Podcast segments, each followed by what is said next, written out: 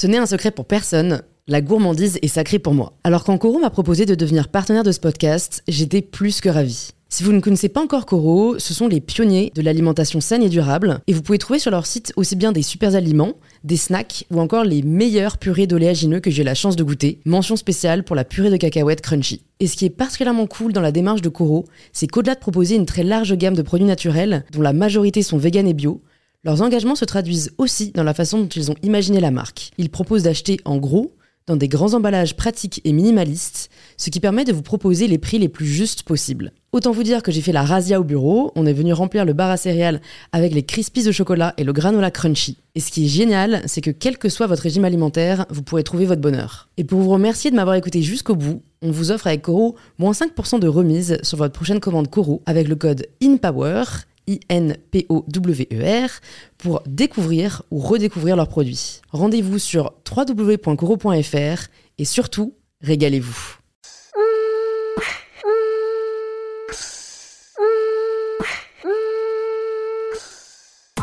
Bonjour à tous et bienvenue sur In Power, le podcast qui vous aide à prendre le pouvoir. Aujourd'hui, je suis vraiment heureuse de vous présenter Lola Dubini, D'autant plus que je réalise cette intro après avoir enregistré l'épisode et je sais que cette conversation avec Lola était vraiment géniale. Lola nous partage son univers, que ce soit musical, théâtral, humoristique, et son parcours vers l'acceptation de cette pluralité. Lola nous partage comment elle est passée de chanteuse à créatrice de contenu, comédienne et aujourd'hui en pleine finalisation de son premier album qu'elle a autoproduit. Mais vous allez le voir, avec Lola, on a dérivé bien comme j'aime pour aborder des sujets tous plus intéressants les uns que les autres. D'où vient la grossophobie et comment peut-on éduquer et lutter contre ce phénomène Qu'est-ce que le body positivisme et est-ce qu'on est toutes légitimes à prendre la parole dessus Pourquoi il est important de ne pas laisser le harcèlement en ligne impuni Et la décision de Lola de porter plainte contre des internautes qui l'ont ouvertement insulté. Bref, cet épisode est une petite pépite, c'est pour ça qu'il est long, mais personnellement, euh, plus les épisodes de podcast sont longs, plus je les apprécie, car je sais que ça signifie qu'on est vraiment entré en profondeur dans la conversation et qu'elle sera d'autant plus enrichissante. Si le podcast vous plaît, vous pouvez laisser 5 étoiles sur Apple Podcast, ainsi que quelques lignes sur pourquoi vous appréciez l'écouter. Je remercie aujourd'hui Ilona, qui cette semaine a laissé le commentaire suivant. Merci Louise de nous inspirer tous les jours.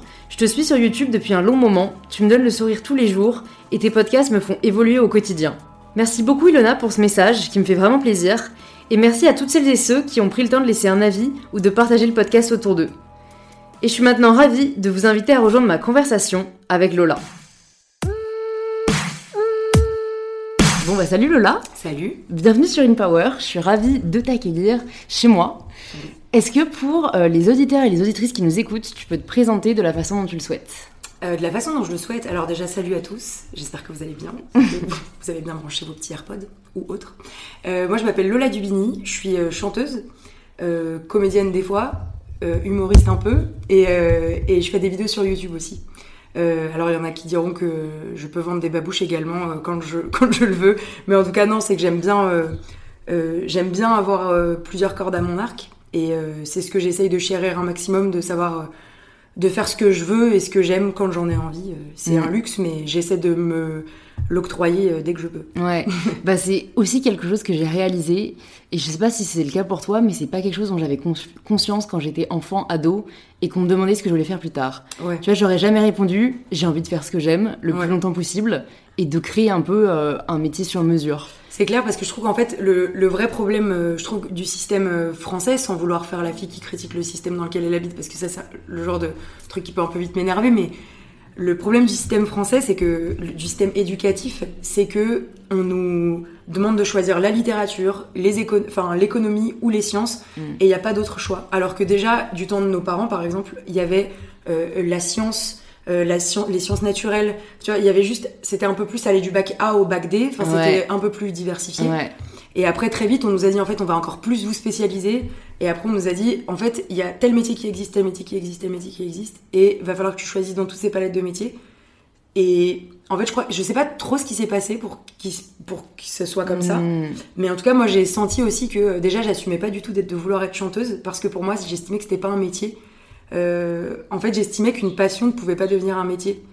Euh, et qu'un métier, c'était forcément un peu dans la contrainte et de devoir faire euh, des. On appelle ça Des compromis. Hmm. Et en fait, quand j'ai découvert euh, que je pouvais me libérer de ces contraintes, et ben j'avais l'impression d'être euh, un peu une imposteur, quoi. En mode, euh, mais tu te rends compte ou pas Ouais, en mode t'as niqué le système, quoi. Bah, j'ai niqué le système. J'avais l'impression ouais, d'avoir vraiment ouais, suivi d'autres lignes et de m'être dit, mais en fait, ça veut dire que tu bosses pas vraiment. Et j'ai toujours euh, encore en moi ce petit syndrome, Mm. je sais pas ce qui se passe de ton côté, mais Mm. moi, des fois, je me sens vraiment euh, euh, euh, coupable de faire un truc que je kiffe quand je vois d'autres potes qui, eux, sont dans un carcan un peu plus euh, Mm. droit qui, leur, des fois, leur convient pas forcément, quoi.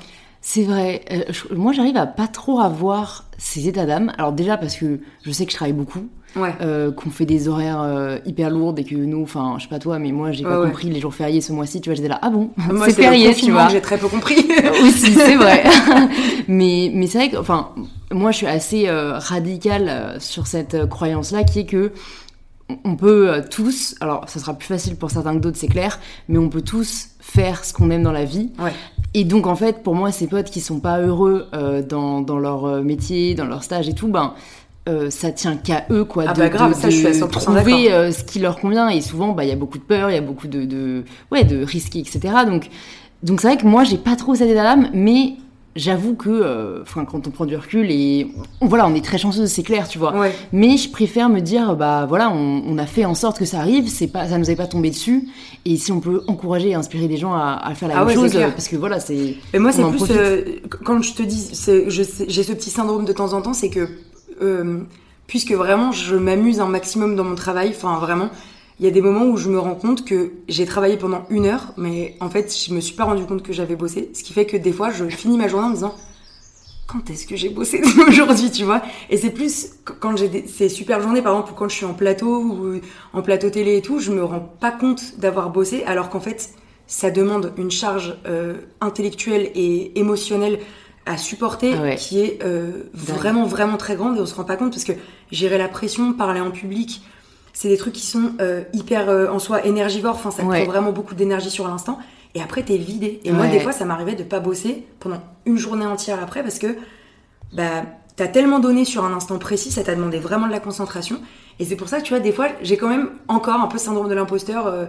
alors que je suis 100% fière de ce que je fais, je sais que je travaille comme une Mmh. ouf, que euh, que je suis auto-entrepreneur, enfin pas auto-entrepreneur, j'ai ma société que je gère toute seule, que là mon album que je suis en train de faire en ce moment, c'est moi qui le produis de A à Z, c'est moi qui mets l'argent dedans, je, je paye de la graphiste au service RP, à la pochette de l'album, à la confection de l'album, enfin tu vois, je suis consciente de tout ce travail-là, mais des fois sur des trucs très précis où je m'amuse beaucoup, Ouais. genre quand je suis sur scène par exemple, et ben j'ai pas l'impression de travailler, donc je me dis qu'est-ce que t'as fait aujourd'hui? Et après je me dis oui j'étais quand même joué devant 100 personnes, tu vois. Ouais, ouais. Donc C'est un truc euh, qui est un peu euh, en demi-teinte, tu vois. Ouais, bah, je pense que c'est particulièrement vrai pour les personnes qui ont une passion. Mm. Euh, tu vois, c'est là où c'est c'est quand même assez différent ce qu'on fait. C'est euh, voilà, toi tu chantes. Ouais. C'est-à-dire, euh, t'as vraiment ce truc, euh, et c'est ce que, enfin, tu m'en parleras euh, depuis le temps que tu vas être chanteuse, etc. Mais c'est vrai que pour moi, les, les artistes, tu vois, que ce soit la danse, le chant, la peinture, ils ont un peu cet état de flow où quand ils font cette passion-là, ils voient pas le temps passer, etc. Ouais. Moi, c'est vrai que, euh, enfin, parfois je vois pas le temps passer, mais, mais souvent je le vois quand même, tu vois. C'est plus que bah, j'adore partager, j'adore créer, j'adore imaginer, et produire, écrire, etc.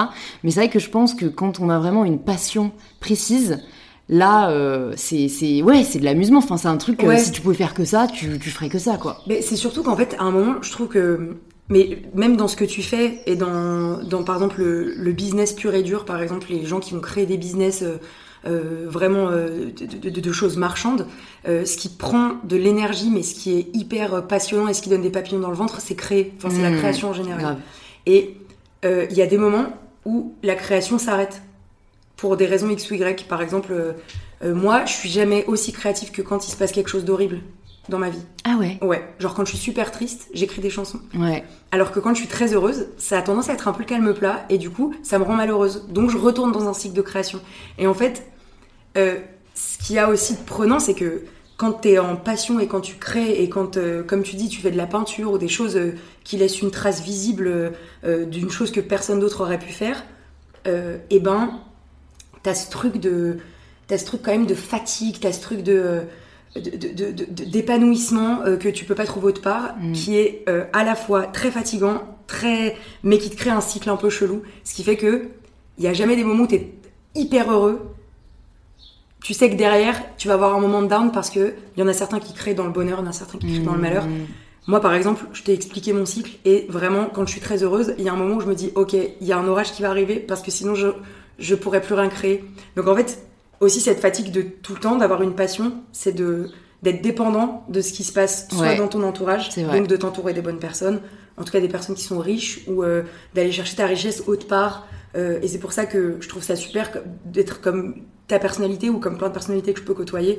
On a parlé de You Make Fashion, Margot Sirou, qui, euh, ou même Hugo Décrypte, tu vois, que tu as pu accueillir, qui sont des gens qui ne se limitent pas qu'à une seule chose, mais du coup qui sont curieux d'aller voir autre part. C'est- Je trouve Mm. que c'est ce qui nourrit, parce que sinon t'es bah, t'es dans ton cycle et t'en sors jamais en fait. Ouais, ouais. Je suis d'accord, mais tu mets le doigt sur euh, quelque chose de très vrai qui est qu'en fait, on contrôle pas la créativité. C'est terrible, ouais. Et ça, c'est vrai que c'est assez difficile, quoi, cette Ouais. dépendance. à- Est-ce que est-ce que t'as réussi un peu avec le temps à trouver comment la stimuler, peut-être, ou, ou comment en être moins dépendante? En fait, euh, maintenant j'ai réussi à savoir quand est-ce que je ressens que je peux être créative.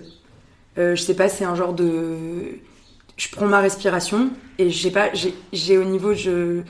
Je peux pas vous le montrer, mais au niveau de, de la thyroïde, enfin de l'endroit où se situe la thyroïde jusque entre les seins, en fait, euh, j'ai l'impression que ça me démange comme si j'avais besoin de sortir quelque chose. Mais c'est physique en fait. Ça vraiment, j'ai quand je parle à quelqu'un et que je Mm. sens que je l'écoute plus et que j'ai ça, bah c'est parce qu'en fait j'ai besoin d'écrire quelque chose ou j'ai besoin d'être avec ma guitare juste si c'est juste chanter ou euh, quelque chose. J'ai besoin de ce moment à, à moi et pour Mm. moi sans quelque chose autour. Ouais. Euh, maintenant, euh, est-ce que j'ai réussi à la dompter? Je crois pas. Parce que c'est euh, c'est bah, un travail de tous les jours et ce serait, Ce serait presque triste. ce serait hein. presque triste. Ouais, ouais. ouais, non. Après, tu vois, je, Pas sur je- demande non plus, mais. Euh, Mais je voyais quelqu'un comme Marc Lévy, par exemple, qui parlait euh, euh, en interview, et j'ai trouvé ça assez inspirant ce qu'il disait, parce que j'ai quand même l'impression que, en fonction de l'art que tu pratiques et de la manière à laquelle tu es productif, Mm. tu vois, des gens comme Amélie Nothomb ou Marc Lévy sont des gens qui produisent beaucoup, beaucoup de livres. mm. Beaucoup reprochent la qualité, mais on n'est vraiment pas là pour parler de ça. Moi, je parle Mhm. vraiment juste de la quantité de production. Bah, Marc Lévy disait que lui, il arrivait à, à gérer euh, les moments où il devait écrire Mm. et les moments où il devait s'accorder du temps. Mais le gars a pas du tout le même âge que nous, tu vois. Ouais, ouais, c'est clair. Donc déjà, mais en tout cas, moi, je serais. euh, j'a- j'ai appris grâce euh, à un, on va dire, un nouveau système que j'ai mis en place. Maintenant, je travaille avec quelqu'un en composition. Mm. Du coup, ça me relâche un peu quand j'écris des chansons. Ça me relâche sur un côté où je me dis, bah là, je suis pas obligée d'être Ouais, à d'être 110%, quoi. ouais, voilà, à 110%. Je peux me relâcher un peu et et pour le texte, j'y arrive pas encore parce que ça reste les mots que j'ai envie de chanter. Donc, euh, Ouais. mais en tout cas, j'ai réussi à relâcher une certaine pression. Donc Mm. j'arrive pas à les gérer, mais en tout cas, j'arrive juste à peut-être euh, plus déléguer qu'avant Ouais. et ne pas me sentir à 100%, à 115% responsable de tout ce qui va se passer dans la création. Ouais, non mais ça c'est très difficile quand on est bah, comme ça un créateur ou une Mm. créatrice, c'est que comme euh, c'est quelque chose de très personnel euh, et qu'on est un peu touche à tout et comme Ouais. tu disais on est curieux et que voilà on veut avoir plusieurs cordes à son arc, on fait tout nous-mêmes au début, mais en fait ça s'essouffle assez vite sinon tu perds ton énergie C'est et ça. c'est que moi c'est quelque chose aussi euh, que je souhaite faire. Enfin d'ailleurs je devais euh, embaucher une bras droit euh, ouais. bah, début mai, donc euh, avec le confinement, ça a un Bah peu ouais, tout ça rechamboulé. Et en fait, elle a dû prendre, tu vois, un autre taf parce que voilà, elle devait, elle devait toucher un, un revenu et tout. Et du coup, je me dis bon, bah retour solo. Et c'est vrai que ça, c'est vraiment un peu difficile. Ouais. Donc toi, je, tu disais que t'as quand même fait là tout ton album toute seule. Ouais, après, avec l'aide de Pierre Laurent Fort, qui est le gars qui fait les prods avec moi, en fait, la compo, je Mais fais. c'est assez dingue parce que normalement, c'est une maison de disques. Enfin, parce que moi, je suis Ouais. très amie avec Lucie Lebrun des. Ouais, ok. Enfin, je vois l'équipe qu'il y a derrière. euh, Ouais, en Enfin, fait, il y a c'est- 10, c'est vraiment. 10 10 personnes au moins, quoi. Ouais, mais c'est vraiment des choix de des choix à faire. Euh, les LEJ, on n'a pas du tout, tu vois, le même parcours, euh, bien qu'elles viennent aussi quand même des réseaux euh, dans un sens, mais euh, déjà elles sont trois. Euh, moi, j'ai commencé vraiment toute seule. Euh, elles, elles se sont rejointes. Je, trouve- enfin, je trouve que l'histoire du groupe est vraiment trop cool. Et euh, ce qu'elles en font, en tout cas maintenant, euh, d'être sorties des reprises et de maintenant faire de la création pure, de, de la création pure, je trouve que c'est charmé. Et en fait, tu te rends compte simplement que la manière dont tu as grandi, dont, dont moi j'ai grandi dans mon travail, a vraiment influencé mes futures relations contractuelles. En fait. Ouais. J'ai tellement été libre, enfin beaucoup, Ouais. avec ma chaîne YouTube, tu vois, j'ai pu faire ce que je voulais. Et justement, par rapport à la créativité, tu vois, YouTube, au bout d'un moment, j'ai vu euh, la- le bout de la falaise. Mm. Et je me suis arrêtée. J'ai dit, ok, là, je vais pas faire du contenu tout pourri, je vais m'arrêter. J'ai vu le bout de la falaise. je prends une pause et je reviendrai quand j'aurai envie de revenir, tu vois. C'est dur, mais il faut le faire. Mm. Quand t'as plus d'idées, va te nourrir autre part et tu verras que ça va revenir tout seul. Et en gros, ça s'est passé où j'ai fait ma chaîne YouTube, etc., créé ma, créé ma société, et au bout du tunnel, je voulais faire de la musique de toute façon. J'ai trouvé un producteur de spectacle parce que je voulais aussi faire du spectacle. J'ai trouvé un producteur de spectacle et en même temps j'ai trouvé ma maison de disque parce que j'ai une maison de disque, mais j'ai pas un contrat d'artiste. Mm. Ce que je pense peuvent avoir les LEJ, je veux pas m'avancer, soit contrat d'artiste, soit contrat de licence. Moi je suis en contrat de distribution. Et bon là on rentre dans des trucs un peu relous de contrat, mais en tout cas sachez simplement que quand tu es en distribution, ils sont chargés de, de, de- de diffuser le projet. Donc de, te, de mettre tout à disposition pour que le projet soit diffusé, donc le mettre à la FNAC, le mettre machin, le mettre truc. Et moi en fait, ils me donnent un peu d'argent pour que je puisse construire cet album-là, mais c'est moi qui vais gérer le, le budget. Et c'est un choix que j'ai fait parce que j'ai toujours été euh, maître de ce que j'allais fournir à la fin. Mm. Avec ma manager, ça a été une, une décision commune de se dire en fait, je viens d'un truc où je suis indépendante. Et même si ma manager, je lui faisais une confiance euh, genre euh, Aveugle. aveugle, etc., j'ai mis vachement de temps à signer son- le contrat que j'ai eu avec elle parce que quand t'as l'habitude d'être tout seul, c'est très compliqué de faire confiance à clair. des gens, surtout quand on parle de ton nom. Je sais pas ce qui se passe avec ton projet par exemple, Mm. mais faire intervenir une tierce personne quand il s'agit de ton avenir, Ah ouais. Et ben moi je veux pas reprocher aux gens d'avoir fauté. Ouais, je veux que clair. tout soit de ma faute en fait. Ouais, ouais, c'est clair, c'est clair. Et, et- et surtout que même si c'est de la leur, tu te diras que c'est de la tienne parce que c'est toi qui lui as donné ta confiance, ça. etc. Et tu te dis putain, j'aurais pas dû, j'aurais dû choisir quelqu'un d'autre et tout. Alors maintenant, j'ai signé avec cette manager et depuis, j'ai un peu débloqué ce côté un peu contrôle fric euh, de tout ce qui se passe. Mais je suis très contente de me dire que mon premier album, ça va être euh, le fruit déjà d'une envie qui date depuis que je suis petite, Mm, mais surtout le fruit d'un travail avec des gens que j'ai choisis. mm. Tu vois, mes attachés de presse, c'est euh, l'équipe Scopiton, c'est des meufs que j'ai rencontrées et c'est genre cinq meufs. Perrine, euh, euh, c'est une meuf qui a créé sa société, elle y va, tu vois, ça, ça fonce. Trop contente de bosser avec elle. Les graphistes que j'ai choisis, j'en ai deux, avec qui je bosse et pour le spectacle et machin. Tu choisis les gens avec qui tu bosses, quoi. Mm. Et t'as pas eu trop de mal à les trouver? Ah, grave. Bah, parce qu'en fait, c'est ça le truc, parce que quand on nous écoute, peut-être on... les gens ils se disent bon bah voilà, faut que je trouve les bonnes personnes. Ouais. Mais c'est tellement difficile. C'est clair parce qu'en fait, enfin, toi, t'es- toi, t'es- t'es en- t'as été toute seule beaucoup?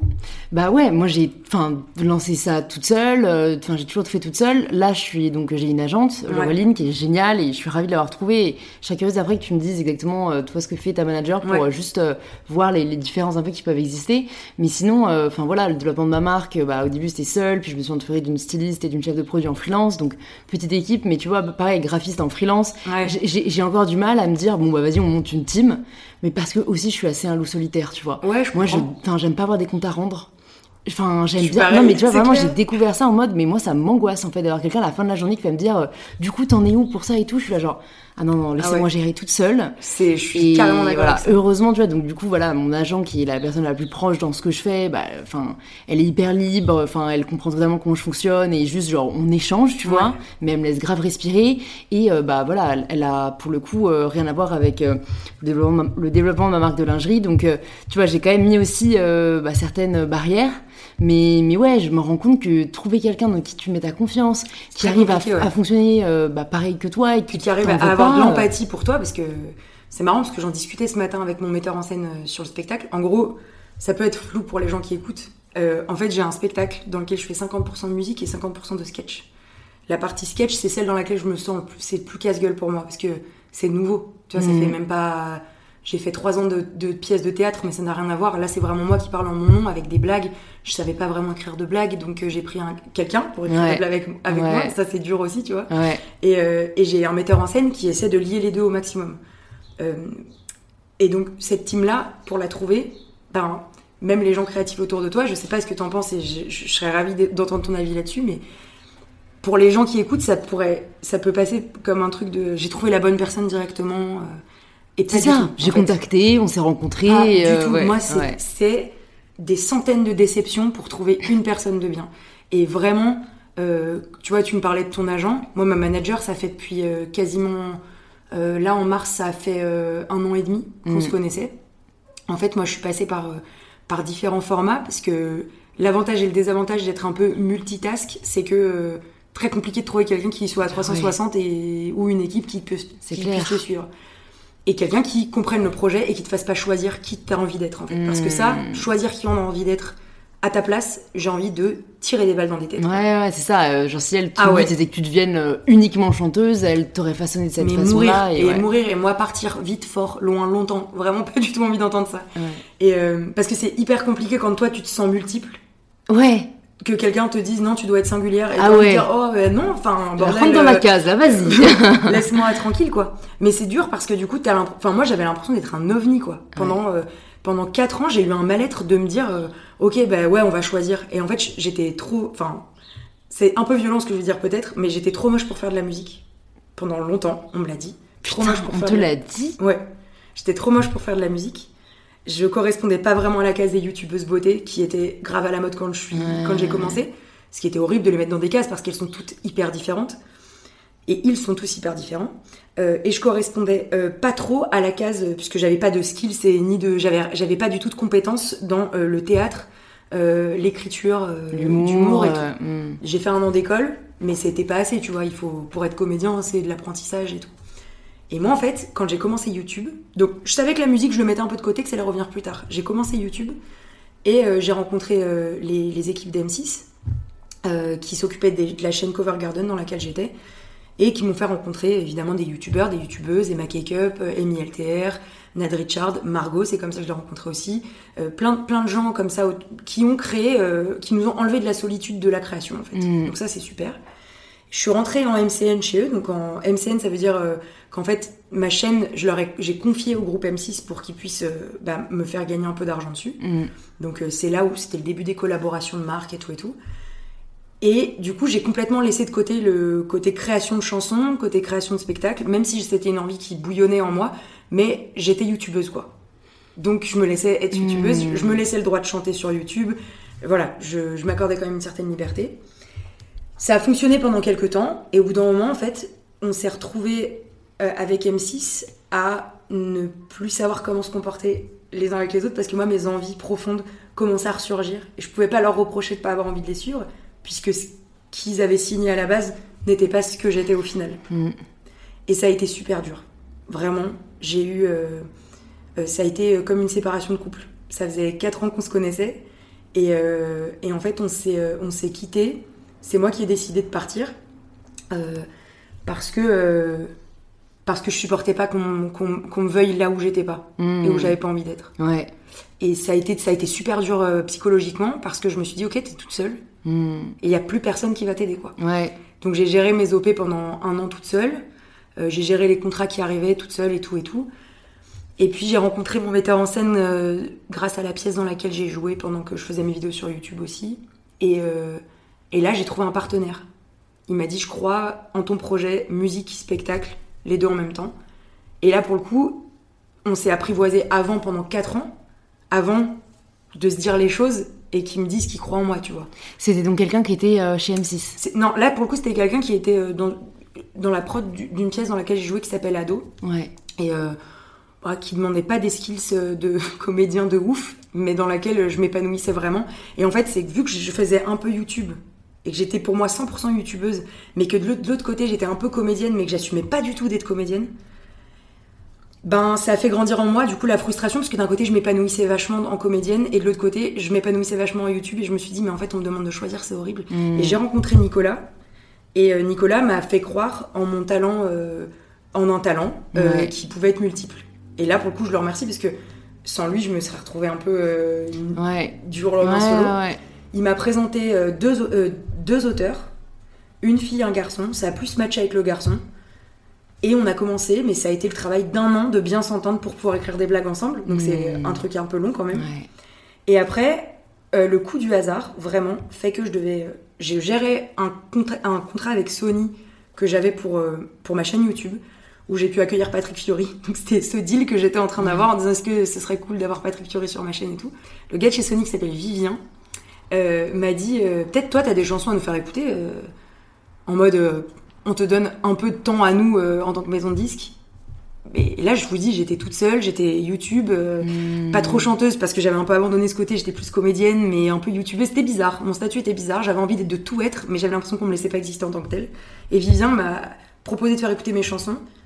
Et euh, trois jours plus tard, euh, il m'envoie un message, il me dit en fait j'ai tes chansons dans la tête, j'aimerais les faire écouter à une maison de disques. Et j'étais genre ok, je dois gérer ça toute seule. genre pour le coup, je suis pas capable du ouais, tout. Ouais, ouais, Et ce jour où j'ai rencontré des maisons de disques, ça a été vraiment de la chance, pour le coup, euh, de la bonne rencontre au bon moment. Euh, Il y a une nana qui est en train de jouer un showcase, Vi- Vivien me demande de rester. Et là, il y a une nana que je vois au fond, que je connais, et je la connais parce que c'est la manager de Céline Dion. Et je- du coup, je, je suis fan de Céline Dion, Ouais, je, je sais qui est cette personne. Et je la vois qui me regarde, j'étais entourée par des gens de la maison de disques et tout. Elle traverse la pièce, elle me dit bonjour. Et elle dit, vous vous appelez comment? Je fais Lola. Elle me dit, ok Lola, bah, ce serait cool qu'on confronte euh, nos deux euh, univers. J'aimerais bien savoir un peu plus sur vous, ce serait cool qu'on se rencontre. On se rencontre et c'est ma manager un an et demi plus tard. Oh Et my god. En gros, ça a été vraiment une rencontre. Elle m'a dit, en fait, j'ai vu que tu étais entourée par des gens de chez Sony qui, euh, pas avaient un intérêt marketing pour toi, mais avaient juste de l'intérêt artistique pour ce que tu Mm. faisais, et que toi, t'en faisais rien. Genre, euh, t'étais pas du tout happé par euh, le, oh, c'est Sony. Euh, Mm. Elle a dit, j'ai trouvé la démarche plutôt euh, saine de t'es entouré par des gens de Sony et tu réagis pas trop, trop. Mm. Et en fait, et grâce à elle, franchement, euh, elle m'a remis dans les rails, elle m'a fait croire à- au fait de pouvoir être multiple, Mm. parce que euh, elle gère plein d'autres gens, elle gère Dany Briand, Ariel Dombal, tu vois, qui est comédienne, qui est chanteuse. En fait, elle, elle gère des personnalités comme ça. Mm. Et, euh, et pour le coup, c'est pour ça que, quand même, je pense qu'il y a un petit facteur de, de travail très fort, un gros facteur de travail très fort, et dans ce facteur de travail, des rencontres Ouais. qui- qu'il faut tester. Tu vois, nous, on s'est testé six mois pour savoir si on s'aimait bien, quoi. Mm. C'est comme une phase de séduction dans un couple, en fait. Ouais, tu te testes ouais. six mois. Et moi, c'est sans elle, franchement, j'ai pas, j'ai, j'aurais, je serais pas là où je suis maintenant. Mm. À l'aube de sortir mon album, à l'aube de plein de choses.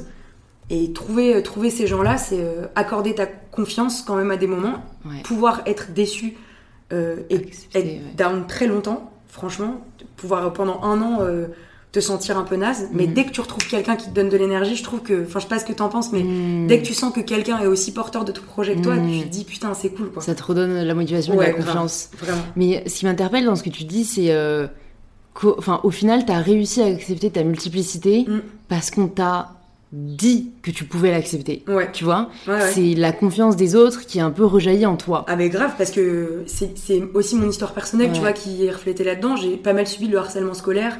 Euh, j'ai, en fait, on m'a, on m'a pendant longtemps pas interdit, mais un peu empêché d'être à 100% ce que j'étais parce que si je le montrais trop, euh, en fait, je- moi c'était visible la manière dont j'étais. On me critiquait parce que j'étais grosse. Mm. Donc moi j'ai voulu le cacher avec des vêtements très, très amples. Mm. Euh, et en fait, je, je m'interdisais de pouvoir choisir mes vêtements. C'était, je choisissais mes vêtements en fonction de mon poids. Mm. Ce qui est horrible.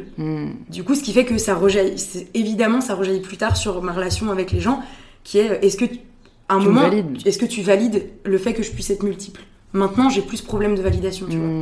J'ai beaucoup travaillé dessus, et oui, forcément, des moments, tu vois, tu te sens un peu imposteur parce que quand t'es tout seul, le nez dans le caca, quoi, le nez dans le truc, tu te dis, oh là là, mais peut-être que je bosse pas assez et tout. Puis en fait, dès que j'en parle aux autres, bah en fait, moi, je me rends compte moi-même qu'effectivement, oui, je taffe comme une, Ouais, comme une ouais. ouf. Mais t'as- encore besoin, ouais, qu'on te le dise et qu'il t'a le droit, quoi, un peu. Ouais, parce que c'est, en fait, c'est très compliqué dans, dans ma vie, dans ma vie de, de- d'ado et dans ma vie de jeune adulte encore Ouais, actuellement. ouais. J'ai, j'ai 26 ans. C'est encore très compliqué pour moi de me détacher complètement de ce qu'on m'a dit quand j'étais plus jeune. Parce que Mm. c'était tellement fort, violent, Ouais, et ça a eu tellement d'impact Ouais, euh, que je me bats tous les jours contre, contre des choses que j'ai construites moi-même euh, avec les mots des autres. C'est de l'intériorisation euh, de fou, quoi. Et comment tu penses Est-ce que tu penses que tu aurais pu accepter pleinement qui t'étais et dans, dans ta voilà, enfin, polyvalence sans cette validation? En fait, si tu veux, j'ai, j'ai toujours accepté. Il y a, en fait, dans cette multifacette, il y a toujours un truc que j'ai accepté à 100%, c'est d'être connecté à la musique et Mm. de savoir que c'était l'histoire de ma vie Mm. et que ce serait ça euh, mon plus grand amour, tu vois. Mm. Que même un mec à côté, l'histoire d'amour que je vivrai avec, ce sera toujours moins fort que ce que, que, enfin, Ouais, que, ce que je ressens quand je chante. Je comprends. C'est vraiment un truc, pour moi, euh, c'est euh, tout, ce que je re- tout ce que je ressens et quand je le chante, euh, quand, quand je vois l'impact que certains chanteurs ont eu sur ma vie ou que certaines mélodies ont eu sur ma vie, c'est, ça peut paraître débile pour certains et je m'en tape, mais Mm. vraiment, je me dis tous les jours que, le, que ce que je fais le mieux, de ma vie, c'est de chanter. Hmm. Vraiment. Ouais, Et mais- ça, j'ai pas de problème sur cette Ouais. facette-là. C'est plus sur ce qui en a découlé. Ouais. Accepter d'être euh, différente, c'est compliqué quand on te demande de ne pas l'être, en fait. Mm. C'est compliqué quand on ne te propose pas d'être multiple. Hmm. Comme tu l'as dit, dès le- notre plus jeune âge, tu vois, on nous dit forcément qu'il faut choisir entre L et S. Mm. Moi, déjà, je savais pas quoi choisir entre L et ES. J'ai toujours été le cul entre deux chaises, tu vois. Hmm. Et, euh, et je dirais que cherche, je cherche la validation sur des trucs où j'ai aucune confiance en moi. Alors que, tu vois, la chanson, je cherche la validation de vraiment de personne. En fait, je sais que je chante bien.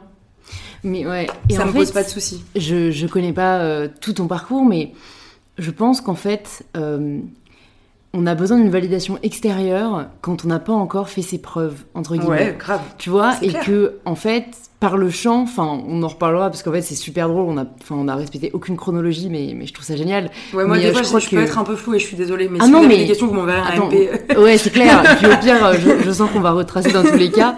Mais je crois qu'à 15 ans, t'as as fait incroyable talent. Ouais, c'est ça. Et donc, tu vois, c'est con, mais déjà, du coup, à un jeune âge, euh, bah, en fait, tu t'es accompli dans la chanson. Et donc, t'as un peu acquis ta légitimité. Ouais. Et c'est vrai que moi, je remarque que ma confiance en moi, elle est. Alors, bon, c'est très différent, mais euh, il y a plein de trucs en plus que j'ai envie de dire par rapport à ce que t'as dit. Mais tu vois, Vas-y, vas-y. hein, en, en tant que, en tant que femme, on nous fait un peu croire que la confiance en nous viendra de notre physique. Parce qu'on on nous fait croire qu'on existe de par notre apparence physique. Mhm. Donc, en tant qu'ado, femme, euh, 99% des filles vont chercher cette confiance en, en nous dans notre apparence. Donc, euh, nous maquiller, essayer de ressembler à telle personne, enfin voilà, des standards de beauté Ouais. hyper uniformes, etc. Et quand on se rend compte qu'en fait, euh, c'est pas là où on va le trouver, et tout le monde ne se rend pas compte, moi j'ai des messages de filles de 50 ans qui m'écrivent, tu vois Mmh. euh, et qui, qui sont pas encore bien dans leur peau. Euh, moi, j'ai eu la chance de me rendre compte assez rapidement, tu vois, que c'est pas là où, où je trouverai la confiance en moi, Ouais. mais c'est par l'accomplissement, euh, de, de, enfin, par l'épanouissement et donc faire ce que j'aime, tu vois. Ouais, c'est ça. Et en fait, c'est vrai que du coup, des projets que j'ai pu mener et, et de voir que ça peut marcher et que je m'épanouis et que voilà, et ben en fait, tu gagnes confiance en toi. Mm, mm.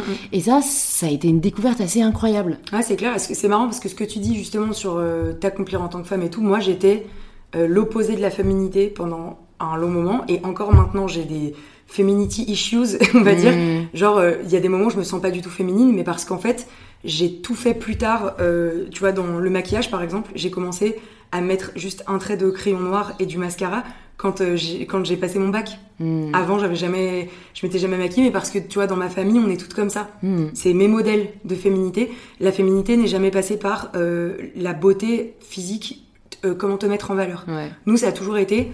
on est quatre filles, donc on est. Moi, j'ai trois sœurs et j'ai ma maman et mon papa qui sont encore ensemble. Euh, le modèle de féminité de ma mère est très différent des modèles de féminité euh, que mes potes ont pu avoir parce que moi, ma maman, elle est enrobée, que euh, les mamans de certaines de mes copines étaient très fines, se maquillaient beaucoup. Moi, ma mère, c'était l'inverse, tu vois. Mm. Et du coup, avec mes sœurs, on s'est toujours réfugié plus dans nos personnalités, tu vois.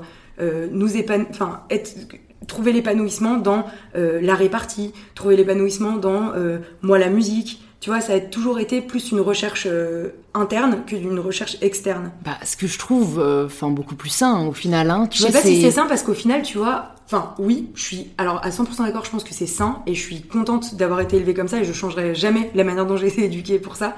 C'est juste que du coup, ça crée plus tard, euh, tu vois, là où t'as des filles qui te disent euh, ouais, c'est vrai que je me suis grave épanouie euh, dans mon physique et que maintenant, euh, bah, je, je me rends compte que je me suis peut-être un peu euh, euh, délaissée euh, intérieurement. Mm. Moi, ayant fait l'inverse, bah, je te dirais que maintenant, je suis en reconquête de, de m'aimer euh, Mm. physiquement Mm. parce qu'on m'a tellement traché et du coup j'étais tellement il y avait tellement personne qui allait contre ça en me disant mais non t'es mignonne ou non t'es jolie machin que je suis en, je suis en- moi je suis en conquête de me trouver jolie.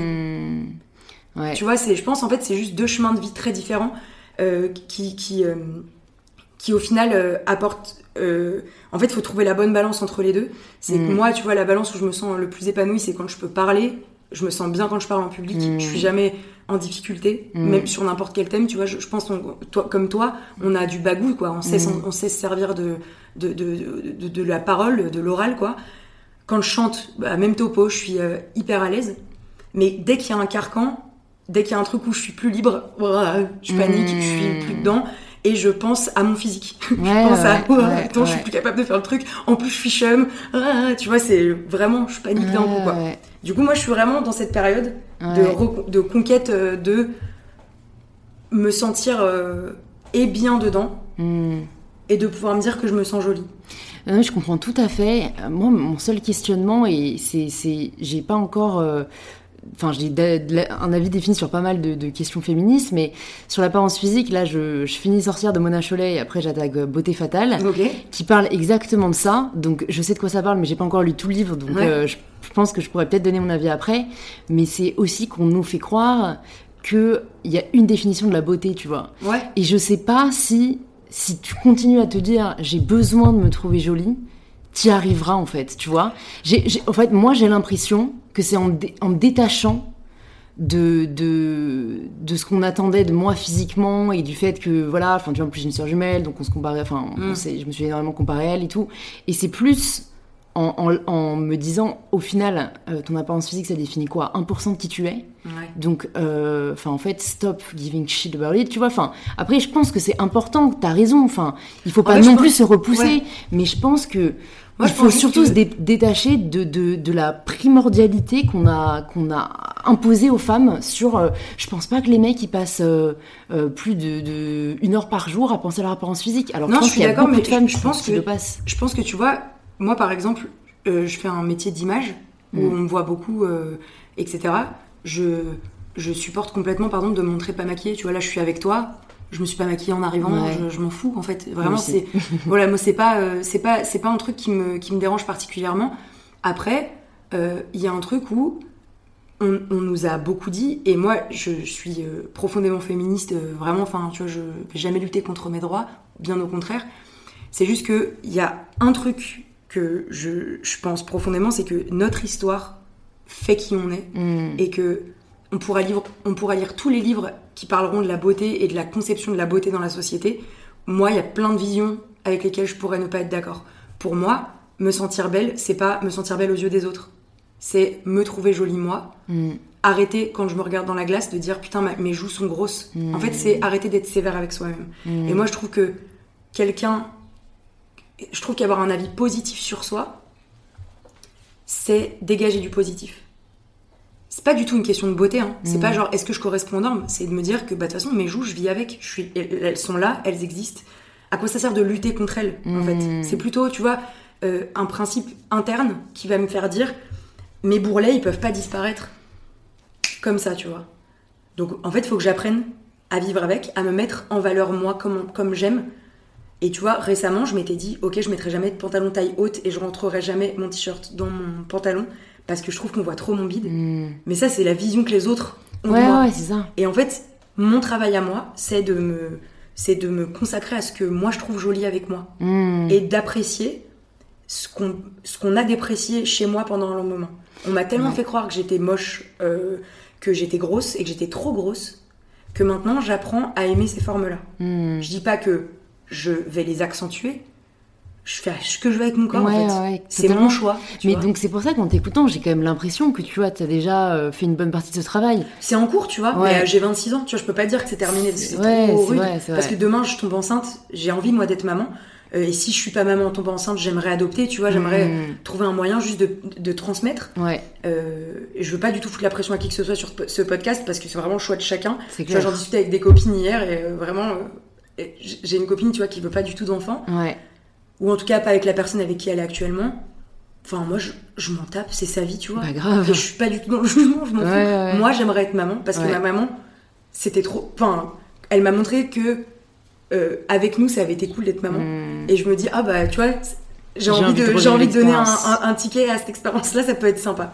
Peut-être je vais détester, peut-être je vais être la pire maman du monde, On rembobine mais, mais j'ai envie de tester.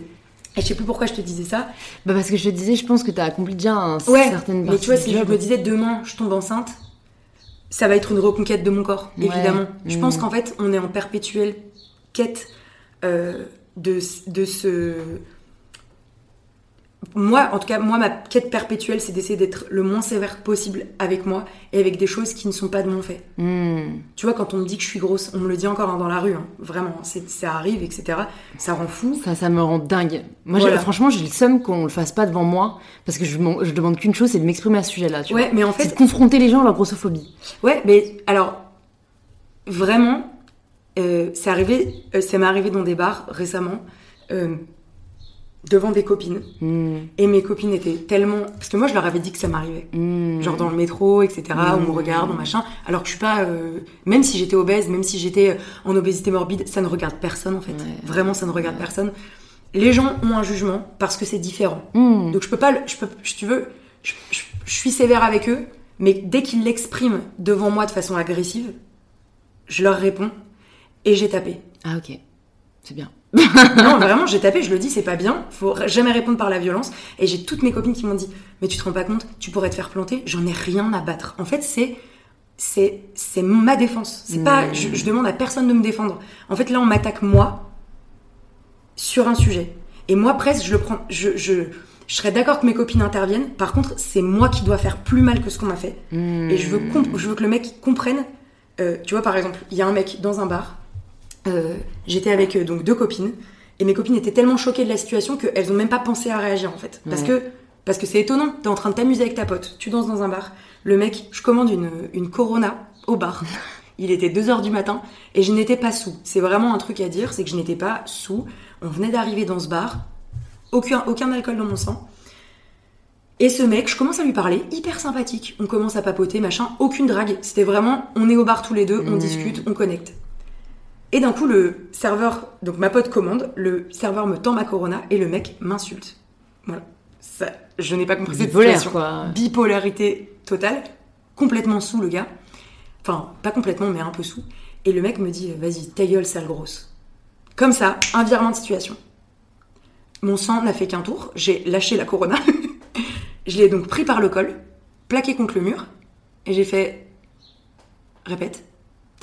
J'adore. Voilà, j'ai juste dit répète. Ouais, ouais. Il a dit, mais non, je l'ai déjà dit. euh, Je fais, bah, répète. Dis-le moi dans les yeux en fait. Parce que là, tu le dis derrière moi, dis-le moi dans les yeux. Ça a été euh, long, un peu Mhm. laborieux, et au bout d'un moment, j'ai dit, écoute, je pense que j'arriverai pas à te faire entendre raison. La seule chose que j'ai envie de te dire, c'est que j'espère juste que autour de toi, tu n'as pas de sœur, que tu n'as plus de maman, que tu n'as pas d'amis proches de toi, que tu n'as pas de copine, et que tu n'auras jamais de fille. Et je dis parce qu'en fait, là, la manière dont moi tu me vois, ça peut être la manière dont d'autres gens vont voir tes Mm, potes. mm. Et ce que tu es en train de faire de m'insulter moi, t'insultes toutes mes copines, t'insultes toutes tes sœurs, t'insultes toutes les personnes qui un jour vraiment m'insulter moi de grosse, c'est insulter tout, tout le monde en fait. Et c'est ne, ne pas ne respecter personne. Et le mec, j'ai eu un débat avec lui. Il a arrêté. Un autre gars m'a traité comme ça dans la rue. Il n'a pas compris. C'est parti, je lui ai foutu une droite. Au bout d'un moment, quand tu ne.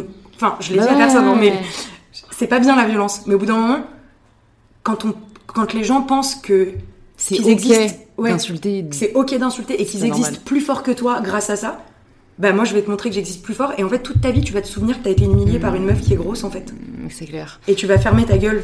En fait, moi, ce qui me dépasse, c'est en fait, euh, du coup, c'est dans leur tête, ils valent mieux que toi. Ouais, et c'est hyper pour- humiliant. Mais en fait, je comprends pas cette histoire de hiérarchie des corps. Et c'est, en plus, tu disais, euh, ils t'insultent parce que t'es différente. Mais t'es Ouais. pas différente, en fait. Non, mais Moi, c'est, non, mais parce t'es que différent que de- tu, tu- on t'a fait croire que t'étais différente. Ouais. Mais en fait, tu, enfin, tu l'es pas. Il y, a pas de normalité. Il y a des standards. En fait, je suis d'accord avec, je suis d'accord avec toi. C'est juste que c'est encore très compliqué quand on n'a pas ton éveil au corps, on- quand on n'a pas ton éveil à la, au féminisme, Mm. quand on n'a pas ton éveil à une nouvelle société. C'est très compliqué de faire entendre aux gens que être gros, c'est pas être différent. En fait, si, fondamentalement, on est tous différents, tu vois.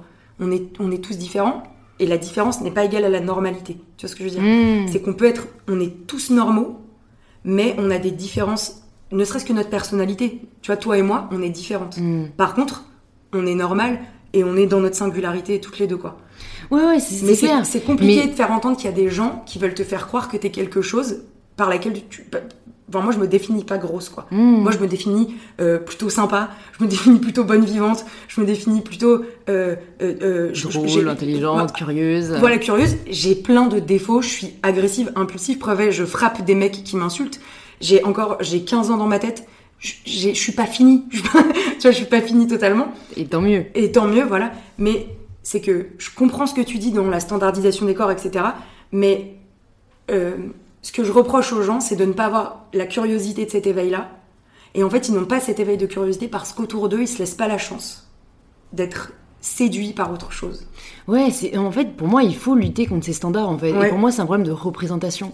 Ouais, Et c'est pour ça que, enfin, je trouve que les réseaux sociaux euh, c'est c'est quand même une chance de malade C'est parce fameux, que ouais, on a on a vu cette différence en fait. On a vu que, euh, enfin, tu vois, dans les médias il y avait un peu, c'est les, les médias qui avaient la main mise sur ce qu'ils voulaient euh, nous montrer et sur les, les idéaux qu'ils voulaient transmettre. Et les réseaux, enfin voilà, même des, des, des icônes comme Beyoncé, bah, qui c'est con, mais elle était plus ronde que les autres. Il y, a, il y a une diversité qui n'était pas représentée avant. Ah, je suis. Et je pense comme, que euh, ça peut faire bouger les choses, mais, mais ce qui m'inquiète, c'est que c'est pas suffisant, tu vois. Non, parce mais que parce ces mecs-là, ils ont accès, tu vois, aux réseaux sociaux. Et, et je sais pas, enfin, si, je sais pourquoi. C'est parce que, bien sûr, euh, on n'a pas encore fait euh, euh, assez d'éducation, tu vois, sur le Ouais. sujet. Enfin, par exemple, la grossophobie, personne n'en parle. Bah, en fait, personne n'en parle parce que c'est. Moi, enfin. En fait, j'ai un avis très particulier sur, euh, sur la grossophobie. Euh, en fait, je vois que, tu vois, sur Twitter, il y a des meufs qui euh, défendent le mot grosse, qui disent que Ouais. c'est ce qui les définit Ouais, et ouais. c'est pas une insulte.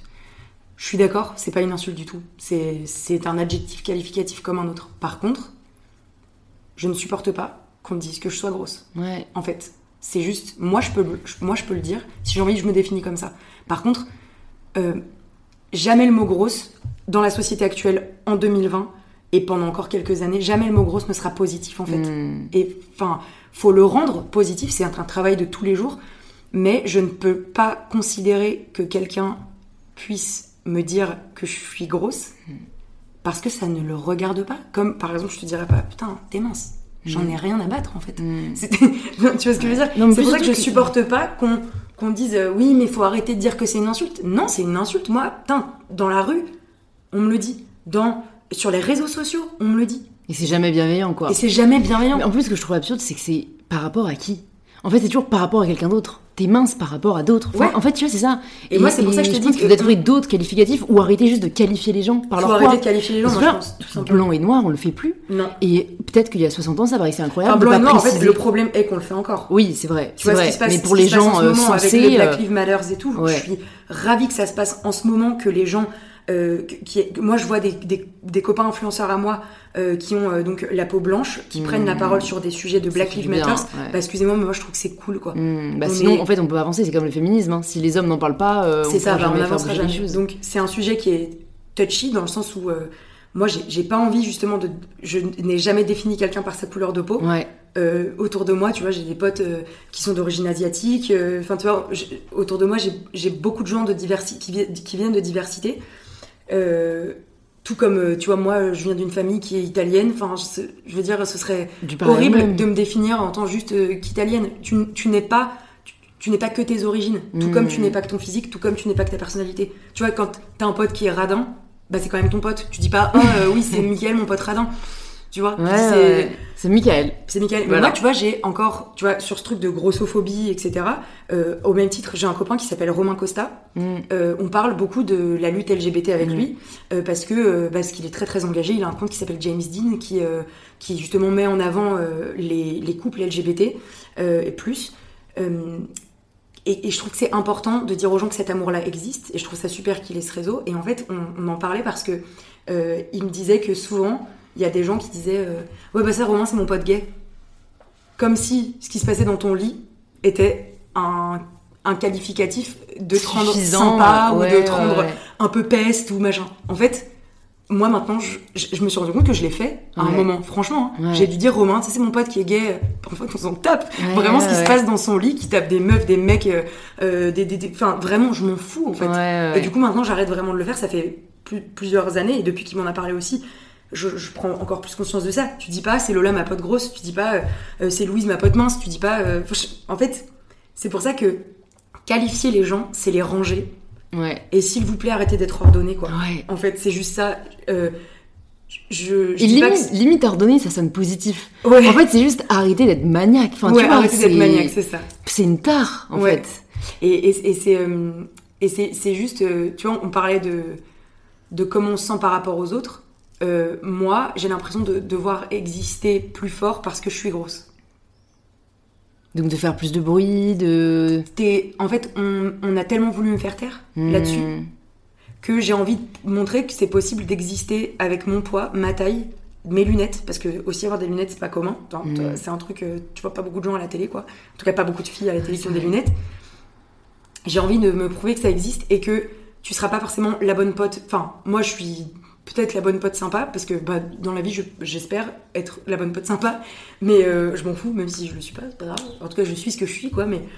euh, tu vois, Valérie Damido, par exemple, moi, quand elle est arrivée à la télé, ça m'a fait vachement de bien. Je me Mm. suis dit, c'est cool, tu peux être une femme de caractère, être, avoir euh, bah, des formes, être euh, grosse, avoir des, des- des- des- une grosse poitrine et exister, quoi. Hmm. Et juste cette possibilité-là, je me suis dit, ok, et moi, je reçois des messages tous les jours qui, qui me disent, tu vois, quand je m'étais publiée en maillot de bain, euh, la première fois que je me suis publiée en maillot de bain sur Insta, j'avais reçu des messages genre, qu'est-ce que t'es courageuse et tout.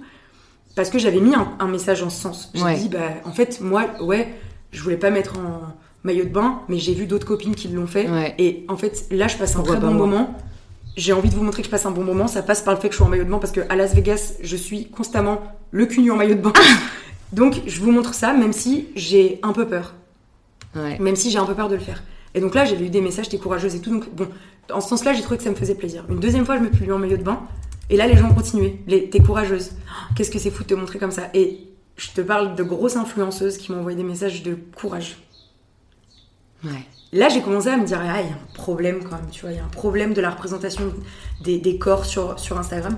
Et très récemment, cet été, je me suis publiée en, en photo. J'ai, je passais un trop bon moment avec ma famille. euh, On était au bord de la mer et tout. Et en fait, j'ai fait un shooting avec ma famille. Genre, chacun, je leur ai pris des petites photos en portrait, mais ou des photos de famille, machin. Et du coup, ma sœur a fait, mais vas-y, tu prends tout le temps les gens en photo, euh, viens, je te prends en photo. Et du coup, j'ai posé en mode, euh, tu sais, pin-up, un peu, c'était archi drôle. Et j'aimais trop mon maillot de bain. Du coup, je l'ai publié sur Insta en mode, euh, je sais pas, genre, je passe un bon moment, machin, un truc comme ça. Et j'ai encore eu des messages de soutien. Genre, oh là là, qu'est-ce que t'es courageuse de te montrer comme ça et C'est tout. dingue. Et en fait, je peux pas reprocher au. Enfin, si tu veux, en un sens, je trouve ça dégueulasse. Et dans un, dans un autre sens, je peux pas reprocher à des gens de se dire que c'est courageux, parce que ça ne l'est pas, mais eux ne le feraient pas. Tu vois ce que je veux dire? Ouais, on le dirait jamais. Merci. Je Merci. l'eau parce que j'étais en train de mourir. et eux, euh, et eux ne, le, ne le feraient pas forcément.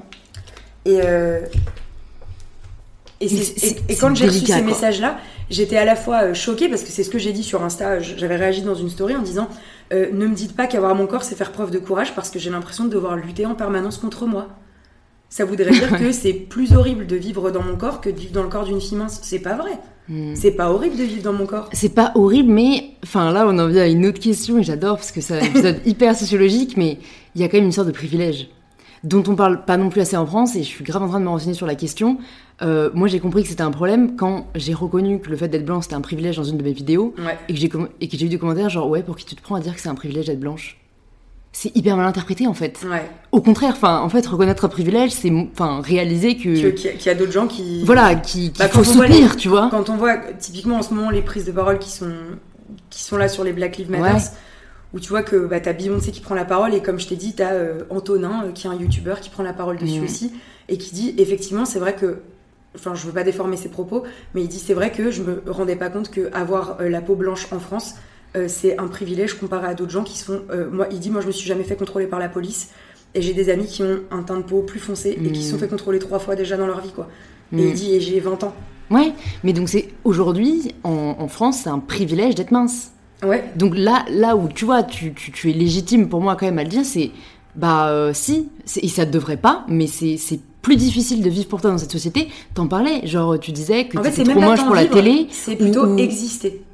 C'est c'est dur Oui. d'exister parce que vivre, c'est possible de vivre. Oui, voilà, toi Mais- tu le vis. mais tu, vois, on, on- le vit, je pense, Ouais. on vit tous les deux notre vie très bien. Ouais. Mais il y a un fait est, enfin le fait est que d'après ce que tu me dis, bah à la télé, on va mettre plus en avant des femmes minces. Enfin de toute façon je le vois, tu vois, c'est Ouais, même ouais. pas à toi de me le dire. C'est on voit plus de blanches, euh, on voit plus d'hétéros. Enfin voilà, c'est c'est c'est juste un problème de de représentation. Et franchement, c'est vrai que euh, euh, je, je me demande quoi ce qui se passe encore dans leur tête quand ils se disent. Moi, Enfin, je- tu vois, Ouais. est-ce que t'as parlé avec Valérie Damido, tu vois, est-ce Ouais, qu'elle bah, est-ce qu'elle avait galéré à, à- Bah, moi, je sa remerciée en fait. C'est con, hein, parce que en fait, moi, on me compare beaucoup à elle. Genre sur les réseaux, on pense que c'est souvent ma mère, euh, Euh, il y Bon, en a certains, un peu, quoi, mais bon. ouais, euh, mais il y en a certains c'est bienveillant, d'autres ça ne l'est pas du tout. Et je pense Mm. que elle, elle se prend des cartons de- d'insultes en permanence sur sa corpulence, sur sa façon d'être, euh, etc. Et j'ai pu en discuter avec elle. Elle m'a invité sur sa chaîne YouTube, qui est super d'ailleurs, foncez.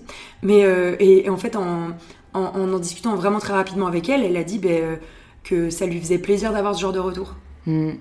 Elle m'a dit, je lui ai dit sur sa vidéo, il y a un petit extrait, je lui dis, euh, moi je voulais juste te remercier d'avoir existé à la télé parce que tu m'as montré que c'était possible. Et elle m'a juste dit, ça me touche vachement. Parce que je Mm. pense qu'elle en a chié, en fait. Hmm, je à s'imposer. Et moi, maintenant peut-être que il y a, il y a sûrement plein de gens qui m'ont écouté ce podcast qui me connaissaient pas. Maintenant, dites-vous qu'à chaque fois que je suis à la télé, c'est une victoire pour moi. Hmm. Vraiment. Et, et pour beaucoup d'autres femmes. euh, Sûrement pour d'autres femmes. En tout cas, je le fais principalement parce que moi, ça me prouve que je peux exister. hmm. Et du coup, euh, je reçois des messages en ce sens aussi qui me. Des fois qui me remercient, ça me fait plaisir, ou des fois qui me. Juste qui me boostent, tu vois. Et ça Mm. peut venir de filles minces, ça peut venir de filles qui sont un peu plus grosses. Je m'en fous en fait de qui ça Hmm. vient. C'est pas parce que la fille elle sera mince et qu'elle me dit putain merci d'être à la télé que je vais trouver que c'est un moins bon compliment que si c'était une fille qui a plus, tu vois, de corpulence. En Ouais. fait, une fille plutôt mince peut me dire putain merci de te montrer en maillot de bain. Je le prendrais aussi bien que si c'est euh, une Mm. fille qui subit la grossophobie quoi. Mais ça, c'est ça c'est cool. Enfin, et je tiens quand même à le signaler parce que euh, euh, je, je sais que d'autres créatrices de contenu qui prennent la parole sur le body positivisme et qui sont euh, bah, plus rondes que moi ont euh, parfois, et je peux pas leur en vouloir parce qu'encore une fois, je ne suis pas dans leur corps, donc je Mhm. sais pas ce que c'est et je pense que voilà, c'est plus difficile que de vivre dans le mien. Mais n'apprécient pas en fait que nous on prenne la parole sur le body positivisme parce qu'en fait elles se disent tu sais pas de quoi tu parles, tu Je vois. comprends. Et, Je comprends leur position. Ouais, je, Tout comme mais je en fait, moi, je comprends leur position parce que, et en fait, je pense qu'elles comprennent mal. Enfin, elles interprètent pas forcément le message que j'essaie de partager de la manière dont j'ai le partager, parce que moi, c'est plus dire voilà, euh, je pense qu'en tant que femme, on est toutes victimes de cette injonction euh, de la minceur et d'un diktat. Moi, je suis passée par les troubles alimentaires. Et j'en suis sortie. Et en fait, euh, enfin voilà, c'est pas, il y a pas que être ronde qui est difficile. Il y a aussi être Non, il y a anorexique, il y a aussi être boulimique, il y a aussi, euh, enfin même avoir un corps normal et juste, euh, enfin, tu vois, c'est con, mais Il y a bon, y une très bonne amie. d'elles qui, qui- Mais exactement, enfin, Et j'ai une très bonne amie qui, qui est assez connue sur les réseaux, donc je la citerai pas, mais qui est extrêmement bien foutue, genre euh, dans les codes de la société, tu peux pas trouver mieux, et qui se déteste Ouais. physiquement. Et moi, vraiment, je lui parlais, je lui disais, Oh, mais enfin, en fait, je lui disais, mais j'ai tellement envie de t'aider parce qu'en fait, moi aujourd'hui, je suis tellement bien dans ma peau. Ouais. Et alors que, enfin, encore une fois, c'est clair, je suis pas grosse, je le dis, mais je faisais 10 kilos de moins il y a encore deux ans, tu vois. Et je pensais que c'était c'est qu'en ça fait, qui allait c'est- c'est m'apporter le bonheur, alors que pas du tout. C'est que Ça m'a pas bien dans ma peau, tu vois. C'est dans ton référentiel euh, de ton corps et de ta perception de toi, t'es arrivé à ce que t'avais envie d'être. C'est t'as- tu t'es pas aimé pendant un long moment, tu voulais être autre chose, tu t'es rendu compte que Je l'ai été et que c'est pas ça qui m'a c'est apporté pas ça le qui t'a bonheur. apporté le bonheur. T'as fait un retour en arrière, un retour en arrière et t'as trouvé ton équilibre. Ouais. Et en fait, ça, en fait, pour moi, le, le- c'est vraiment intéressant euh, le débat que t'as amené euh, là et surtout la phrase que t'as dit, c'est que le, le body, body positivisme, je savais même pas que c'est, moi je dis body positive, tu vois, mais body, body positivisme, c'est très dur à dire. Euh, en fait, on lui a donné une définition. Hmm. Je peux pas reprocher aux filles qui, sont, qui ont un corps différent du tien de dire que t'as pas le droit, entre gros guillemets. Vous l'avez pas- vu, mais j'ai mis mes des guillemets. mais en gros, je peux pas leur reprocher ça.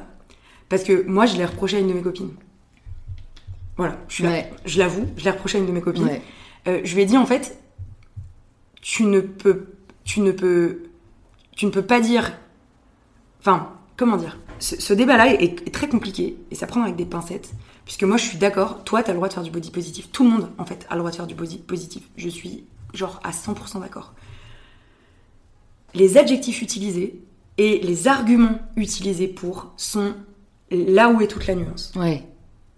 En fait, je comprends qu'il y a des filles et des garçons qui sont dans des codes sociétaux qui sont au top et qui qui se sentent pas bien dans leur peau et qui poussent aux gens, qui, qui poussent les gens plutôt à plus s'aimer eux. Eux dans leur euh, corps, eux dans leur style, eux dans leur euh, tête, voilà.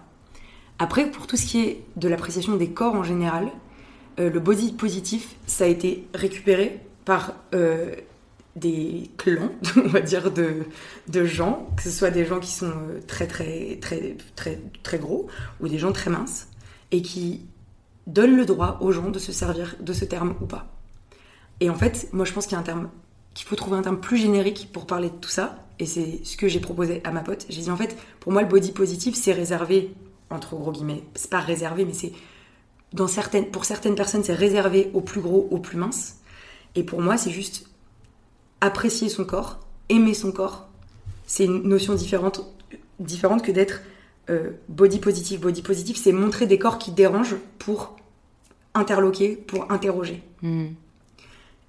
Aimer les corps, c'est montrer plein de corps. Comme je t'ai dit pour euh, Romain qui montre des baisers de gens qui sont LGBT+, Mm. c'est fait pour interroger, c'est fait pour montrer la normalité en fait, que ces couples-là, ils existent.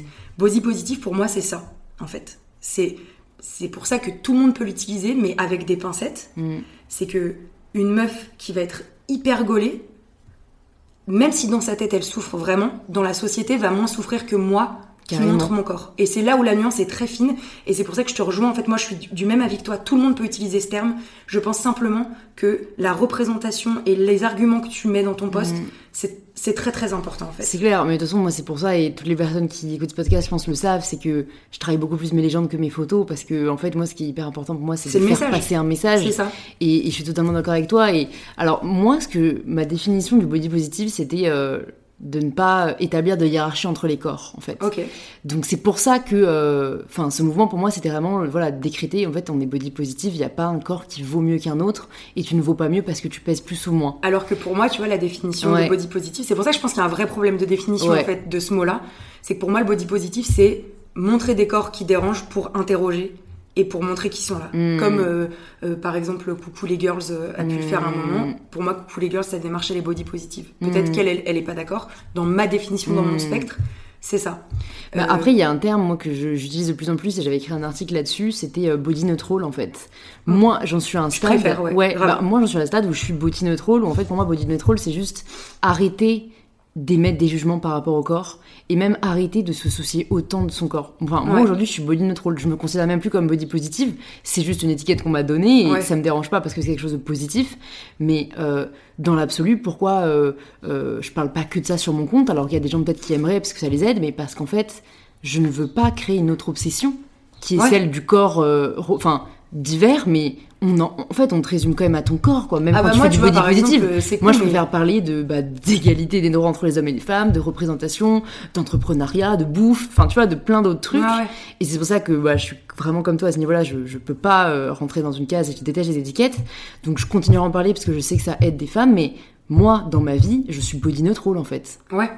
Et c'est pour ça que je te dis, moi, le terme body positive, il, me- il me, il me dérange, dans le sens où je dis pas que les gens, comme je t'ai dit tout à l'heure, n'ont pas le droit de l'utiliser, mais c'est que, je te dis, les arguments, le corps que tu as, etc., fait que ça a forcément un moment, et c'est marrant de le dire, mais plus de poids ou moins de poids. Ouais. C'est c'est pour ça que je peux comprendre tes copines, en fait, si elles ont la même définition que moi, bah ouais, ça peut interloquer euh, qu'u- qu'une fille qui est dans leur spectre, dans leur spectre, encore une fois, c'est un truc très perso, correspond à des aux normes sociétales. Hmm. Moi, je te dis, j'ai fait la réflexion à une de mes copines. Ouais, ouais. Mais c'est tout à fait légitime. Je lui ai hein. dit, c'est je important dit, en de débattre en je fait. lui ai dit, moi, je peux pas tolérer que toi, tu dises que, body- que, que exposer ton corps sur une plage, c'est body positif. C'est pas body positif, c'est montrer qu'on peut aimer son corps. Et Ouais. pour moi, le body positif, c'est plus, je te dis, euh, moi, par exemple, sans le vouloir, vraiment, quand je publie une photo de moi en maillot de bain, bah, c'est body positif. Ouais, En fait. ouais, ouais. ouais. Alors Malheureusement. C'est plus du self-love. Alors que c'est du self-love, c'est montrer que malgré sa taille de pantalon qui des fois a été une lutte, qui machin, qui truc, et ben je m'aime, je m'aime comme ça, je peux me montrer en maillot de bain. Hmm. Après, il y a peut-être des filles et des garçons qui écouteront ce podcast et qui seront pas d'accord avec ma vision. Moi, c'est plus que je te dis en le vivant euh, Hmm. au quotidien, en étant, euh, euh, en fait, en, voilà, en étant confrontée à ça. Quand on me dit que je suis courageuse de montrer en maillot de bain, bah non, en fait, parce que j'existe comme ça et Hmm. et mon existence ne demande pas plus de courage qu'une existence d'une personne qui a des, des- des troubles alimentaires ou d'une autre personne euh, euh, qui euh, a une peau métissée. d'une, enfin, tu vois, Hmm. mon existence ne demande pas de courage. Hmm. Mon existence me demande d'être plus vigilante sur certaines Mm. luttes Et moi, par exemple, je refuse d'être la porte-étendard des tailles 46. C'est un truc, je ne veux pas que ce soit un argument marketing, en fait. Mm. Jamais dans ma vie, je veux que mon, mon, mon, corps, que Soit un quota, quoi. soit un, un quota, deux, un- une définition, euh, ou trois, euh, le, la, la première chose à laquelle on pense quand on pense à moi, quoi. Hmm. C'est pour ça que pendant un moment, je, je m'étais refusée de republier des photos de moi en maillot de bain parce qu'en fait, j'en avais ras le cul que des pauvres magazines euh, euh, se disent que c'était super euh, de dire euh, Lola euh, se montre en maillot de bain à ses abonnés. J'en ai rien à battre, putain, je suis en vacances, les gars. Je suis en vacances. Et mon corps en maillot de bain n'a pas moins ou plus de valeur que ton corps en maillot de bain Bah ouais. ou que le corps d'une nana qui fait du 36. On va pas faire des articles Bah sur ouais, des clair. meufs qui, qui ne, entre guillemets, qui ne questionnent pas. Hmm. C'est pour ça que je te dis que moi j'ai des articles quand je suis en maillot de bain dans la presse et des meufs qui pourraient correspondre plus ou des mecs qui pourraient plus correspondre à des normes sociétales, Mm. ce qui est débile, mais on est d'accord que ça existe encore, Ouais. n'auront pas d'article. Hmm. Ça veut dire que quand même, sur certains points, je peine à exister. Ou quand j'existe, c'est obligé d'exister avec Ouais. euh, de l'ampleur. Ouais.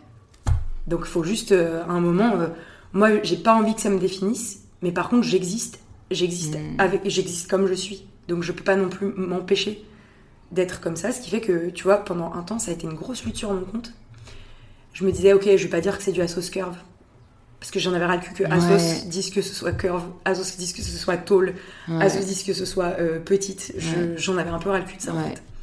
Et après je me suis dit, en fait, c'est un passage obligé quoi. Il y a un moment où sauce, on va se connecter, on va avoir un vêtement, on va nous mettre Toutes les tailles. toutes les tailles, Hmm. on va nous mettre toutes les hauteurs de, de fut qui existent, et on va nous mettre, euh, tu vois, euh, toutes les formes un peu différentes à adapter. Et on n'aura plus de curve, etc. Mais pour Mm.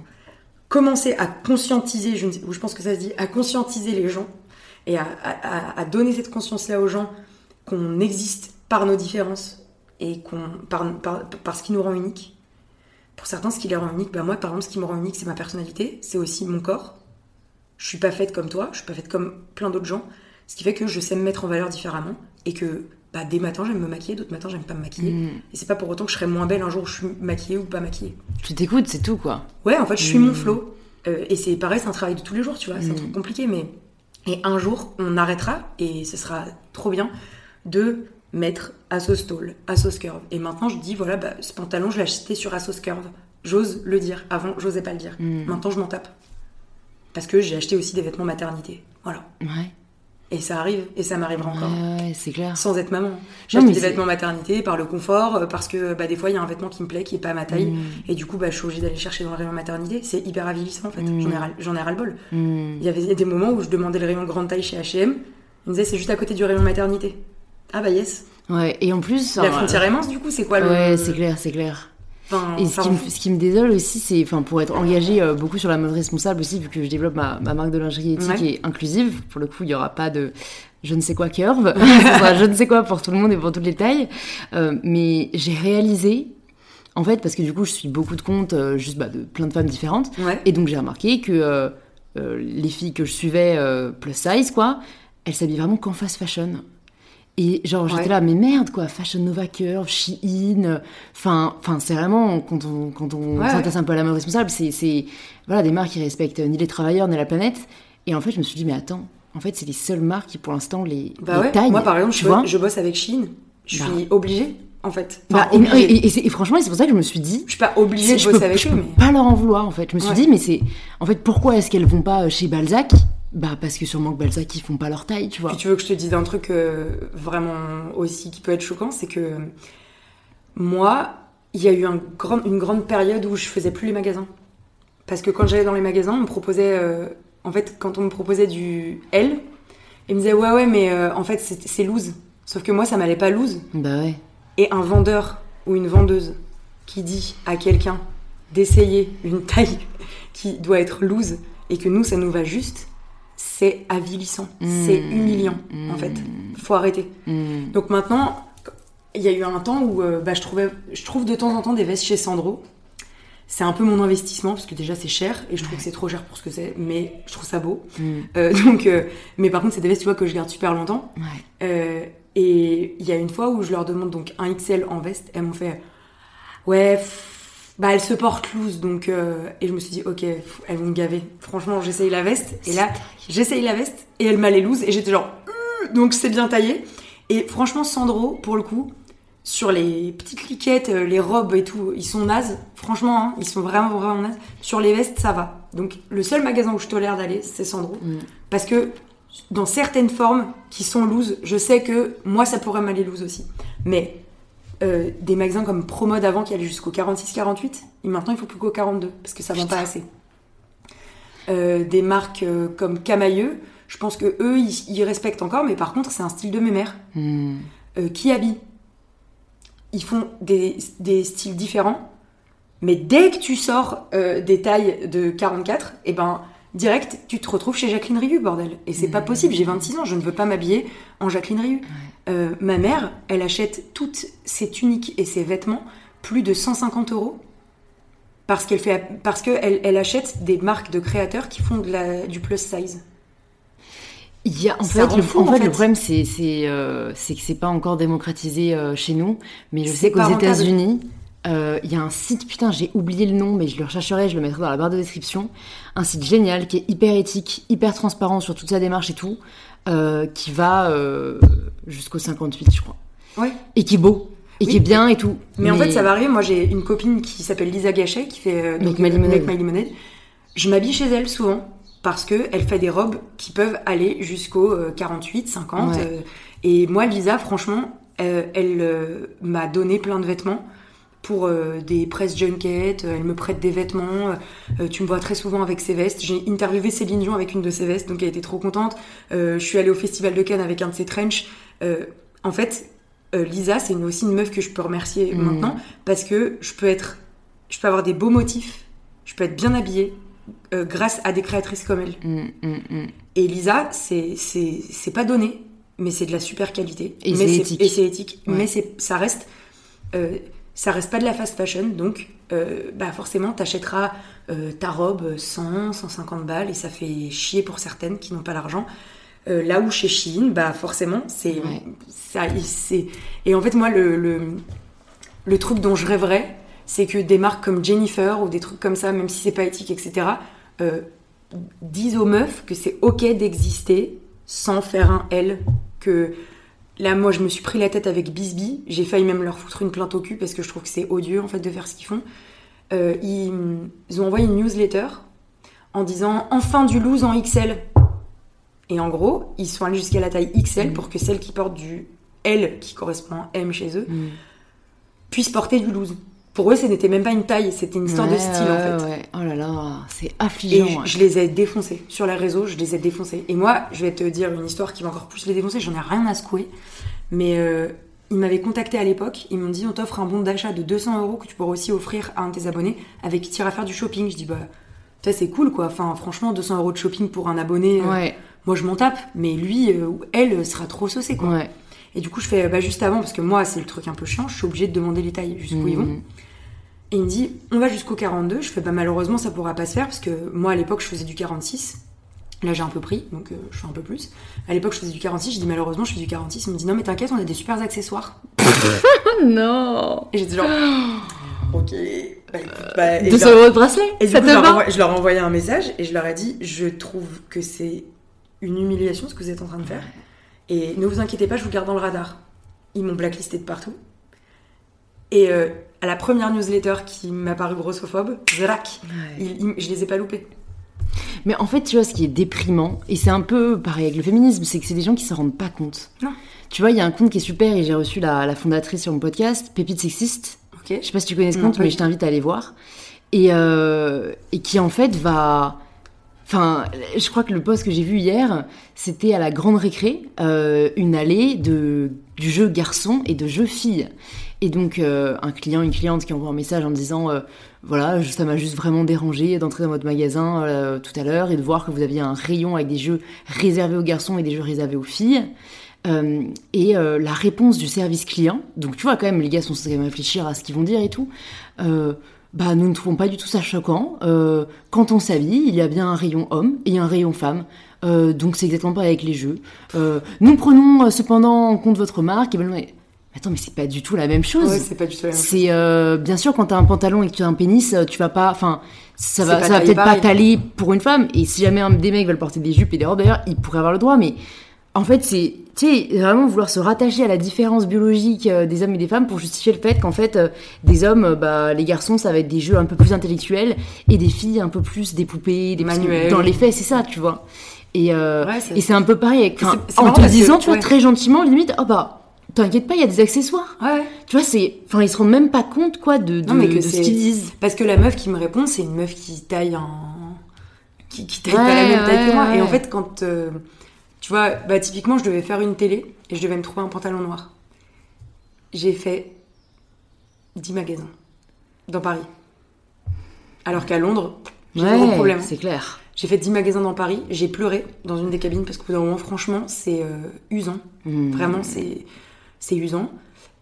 J'ai voulu aller chez Monkey, bah non, j'ai pas trouvé. J'ai appelé Monkey Haussmann, euh, j'ai dit bonjour, est-ce que vous allez juste parce qu'en fait, euh, j'ai appelé Topshop parce que je devais aller chez Topshop parce que je sais que chez Topshop ils ont ma taille à Londres.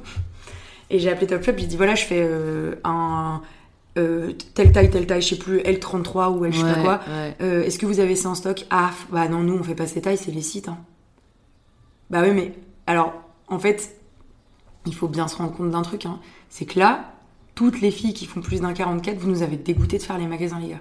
Vraiment. Ouais, et- Genre, moi, je veux plus foutre les pieds dans un magasin clair. parce que ça me, ça me fout le cafard. Je commande sur Asos Mmh. parce que je culpabilise pas de pas rentrer dedans. Bah, je commande clair. trois tailles et au moins je sais laquelle me va. Mm. Euh, au moins eux, ils ont les tailles en fait. Mmh. Donc euh, j'aimerais qu'il y ait une marque euh, de prêt-à-porter qui se réveille et qui, et qui continue. Tu vois, c'est pour ça que Kiabi, franchement, je leur jette pas la pierre. Ouais, c'est chum ce qu'ils font pour Mais beaucoup. au moins, ils le mais au font. moins, ils le font en fait. Ouais, ouais, ouais. Et franchement, euh, des marques comme Kiabi, etc. Ok, moi je parle pas du tout. En fait, moi j'ai pas le choix de pas être éthique. Hmm. Ouais, ouais. Franchement. hein. Je t'enverrai quand même des marques que je connais je euh, qui s'adressent à tout le Mais monde. il y a, il y a beaucoup de. il Y a, y a, je veux dire, il y a beaucoup de trucs où je peux faire des efforts et tout, genre. euh, mais putain. Ouais, non, mais c'est clair, on peut pas. Là, Là, là, le là-dessus, j'ai pas le choix. Parce qu'en fait, Mm. faire les magasins, ça me coûte de l'énergie. Ça me coûte. Ça me déprime sur deux jours. Ouais. Vraiment. Et tu vois, il y a un truc, c'était drôle parce qu'on en a parlé avec des copines. J'ai une copine euh, qui pourrait être ma soeur jumelle et on a le même style et tout. Et elle, euh, elle fait des- un peu de taille en moins que moi, mais pareil, ça la déprime de faire les magasins. Et c'est la seule copine avec qui j'ai déjà fait les magasins. Sinon, je fais jamais du shopping avec mes copines parce que moi, je conseille. Hmm. Je peux, elles peuvent pas me conseiller. Hmm. Je n'ai pas ma taille. Hmm. Et du coup, ça te rend encore plus. Ça, ça, ça creuse encore plus. Ouais. Il y a une question que je voulais te poser parce que j'avais vu euh, ça en faisant un peu euh, quelques recherches sur toi avant le podcast, Ouais. que t'avais porté plainte à un moment euh, parce Ouais. que tu t'es fait harceler sur Twitter. Ouais. Et euh, je trouve ça assez enfin, significatif pour le souligner et même assez cool parce que beaucoup de créateurs de contenu et de créatrices de contenu sont victimes quotidien. d'attaques. Et personne, en fait, ne pense à porter plainte alors que c'est un droit. Ouais. Donc je voulais juste savoir euh, qu'est-ce qui s'était passé et qu'est-ce qui t'a Bah, bah, poussé à, à pas te laisser faire? Bah en fait, il s'est passé que euh, moi, je fais pas partie de ceux qui sont le plus harcelés, honnêtement. hein. je suis archi chanceuse. J'ai une communauté très bienveillante. Et, euh, et, et du- je les remercie d'ailleurs s'il y en a qui écoutent ce podcast. J'espère qu'ils y seront. Je, en fait, j'étais, c'était un, un matin d'août. Je, je partais en vacances et euh, je tweete un truc sur euh, euh, Trump. En gros, BFM publie un extrait où il annonce en conférence de, de presse, il dit Je ne suis pas raciste. Et il met juste Donald Trump, deux points, entre guillemets, je ne suis pas raciste. Moi, je cite le tweet en mettant Et moi, je suis Émilie Ratajkowski. C'était une belle vanne. Voilà, j'ai trouvé que l'effort était assez souligné. Merci beaucoup, les claps. Et j'ai eu 18 000 retweets. Enfin, it's going viral. Tu vois, c'était genre, vraiment, c'est arrivé très vite en deux jours.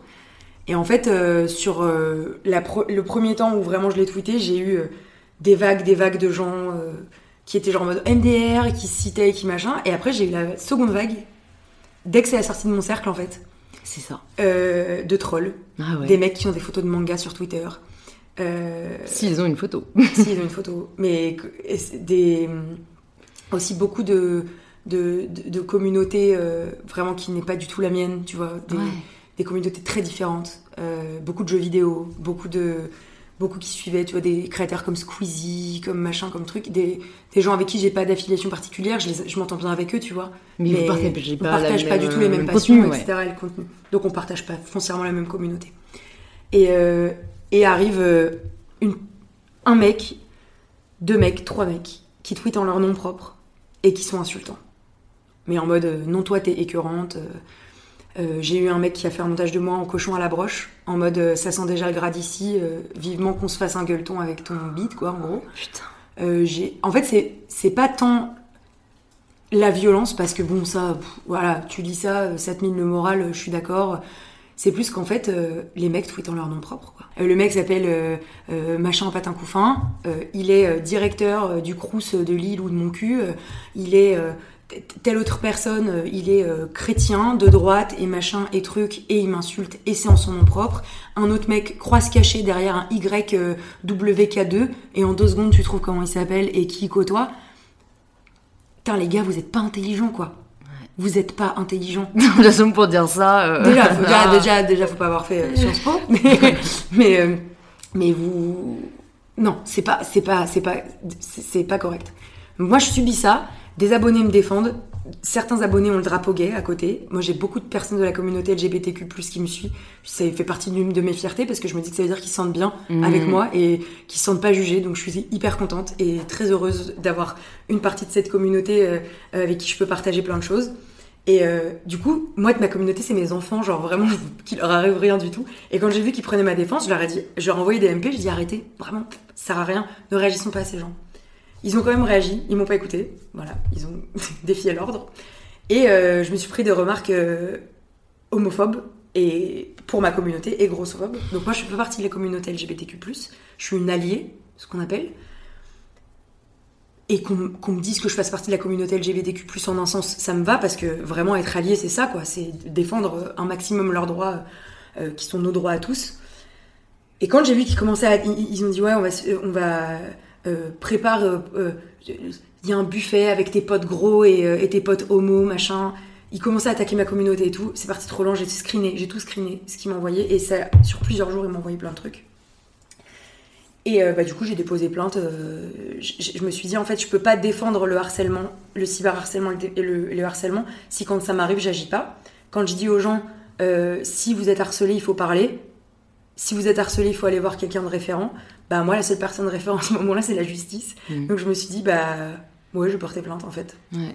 J'ai une copine qui s'appelle Oli Camille, euh, qui est sur les réseaux aussi, qui m'a aidé à trouver les identités. Euh, je suis allée voir une avocate, ce que t'es pas obligé de faire. Mais je suis allée voir une avocate, ça m'a coûté 1500 euros. Euh, donc c'est pas gratuit, Bah, vraiment. Par contre, vous pouvez le faire sans, sans ça, c'est juste que ça va être un tout petit peu plus long. Et, euh, et ben là, on en est au stade où euh, ben en fait, c'est des gens qui sont connus de leur service. euh, J'ai rendez-vous avec un officier de police judiciaire et ils vont être appelés pour être entendus. Donc j'ai pas gagné, j'ai pas perdu. Juste ils sont chiés dans leur froc, j'espère. Ah, j'espère aussi, parce que du coup, ils, ils ont été contactés quand même. It's gonna be. Ok. J'ai l'impression que c'est sur le feu. Mais parce que, attends, ça date d'août dernier Mhm. Ah oui. Mais j'ai porté plein de tard. Ok. Parce que j'arrivais pas à sauter le pas. Bah, c'est que- pas... fa- Enfin, ça non, fait non, c'est peur, pas en fait. En fait, c'est pas facile parce que. Euh, Il faudrait que ce soit simplifié, d'ailleurs. Euh, bah, moi, c'est mon combat. En fait, c'est pour ça que je Ouais. partage sur Twitter euh, mon... ce qui se passe. C'est que, en gros, en gros ben, quand ça a commencé, j'ai commencé à dire voilà, les démarches sont compliquées. T'as une plateforme qui s'appelle Pharos qui est pas du tout instinctive. Donc, j'ai dit voilà, moi, je connais un peu le cabinet de Marlène Schiappa parce que bah, je l'ai rencontré une ou deux fois. On peut dire ce qu'on veut, mais bon, au moins, j'ai ce contact-là et ça peut peut-être faire avancer des choses. Euh, je l'ai mentionné, j'ai mentionné la police nationale, j'ai dit juste si vous pouviez simplifier pour les victimes, déjà que c'est dur de se, poster en tant que victime, euh, si vous pouviez au moins simplifier euh, ce trajet, c'est cool quoi. Et en fait, j'aimerais montrer par mon chemin, que je vais essayer de raconter un maximum après dans une vidéo YouTube, que c'est long, que c'est chiant, mais que la justice française, j'espère, ne sera pas imperméable à ce qui se passe. J'ai une copine qui s'appelle Oshi qui a subi aussi un assaut homophobe au possible une chanteuse qui a subi des assauts homophobes pas possible parce qu'elle a sorti une chanson sur euh, justement le fait de pouvoir aimer qui on avait envie d'aimer, euh, qui j'espère va porter plainte et qui se fait aider d'associations. Il y a toujours une solution en fait. Ne vous dites pas que si vous subissez quelque chose, euh, votre plainte vaudra moins que quelqu'un qui, qui subit plus d'assauts que vous. Moi j'avais peur de ma légitimité de victime. Ouais. C'est c'est horrible de dire Ouais, ça. ouais. Et en fait, On se dit non, c'est pas assez violent, c'est pas assez ceci, c'est c'est une insulte. et en fait, c'est C'est insultant. de la diffamation, c'est Et ce que c'est, tu veux, il faut montrer juste qu'il n'y a pas d'impunité sur Internet. C'est Ouais. pas parce que. Et, et d'autant plus quand tu tweets en ton putain de nom propre. Mais limite, pour moi, ça, limite non, parce qu'après, ça va faire la... Ils vont juste créer des faux comptes, mais ils diront la même chose. En fait, faut juste Non, pas mais même le les faire. adresses IP, les gars. Tu vois, c'est ça. En fait, tout est. Enfin, Moi, sachez que- ouais. que sur Internet, tout est traçable et que la police a contact euh, avec tous les réseaux sociaux.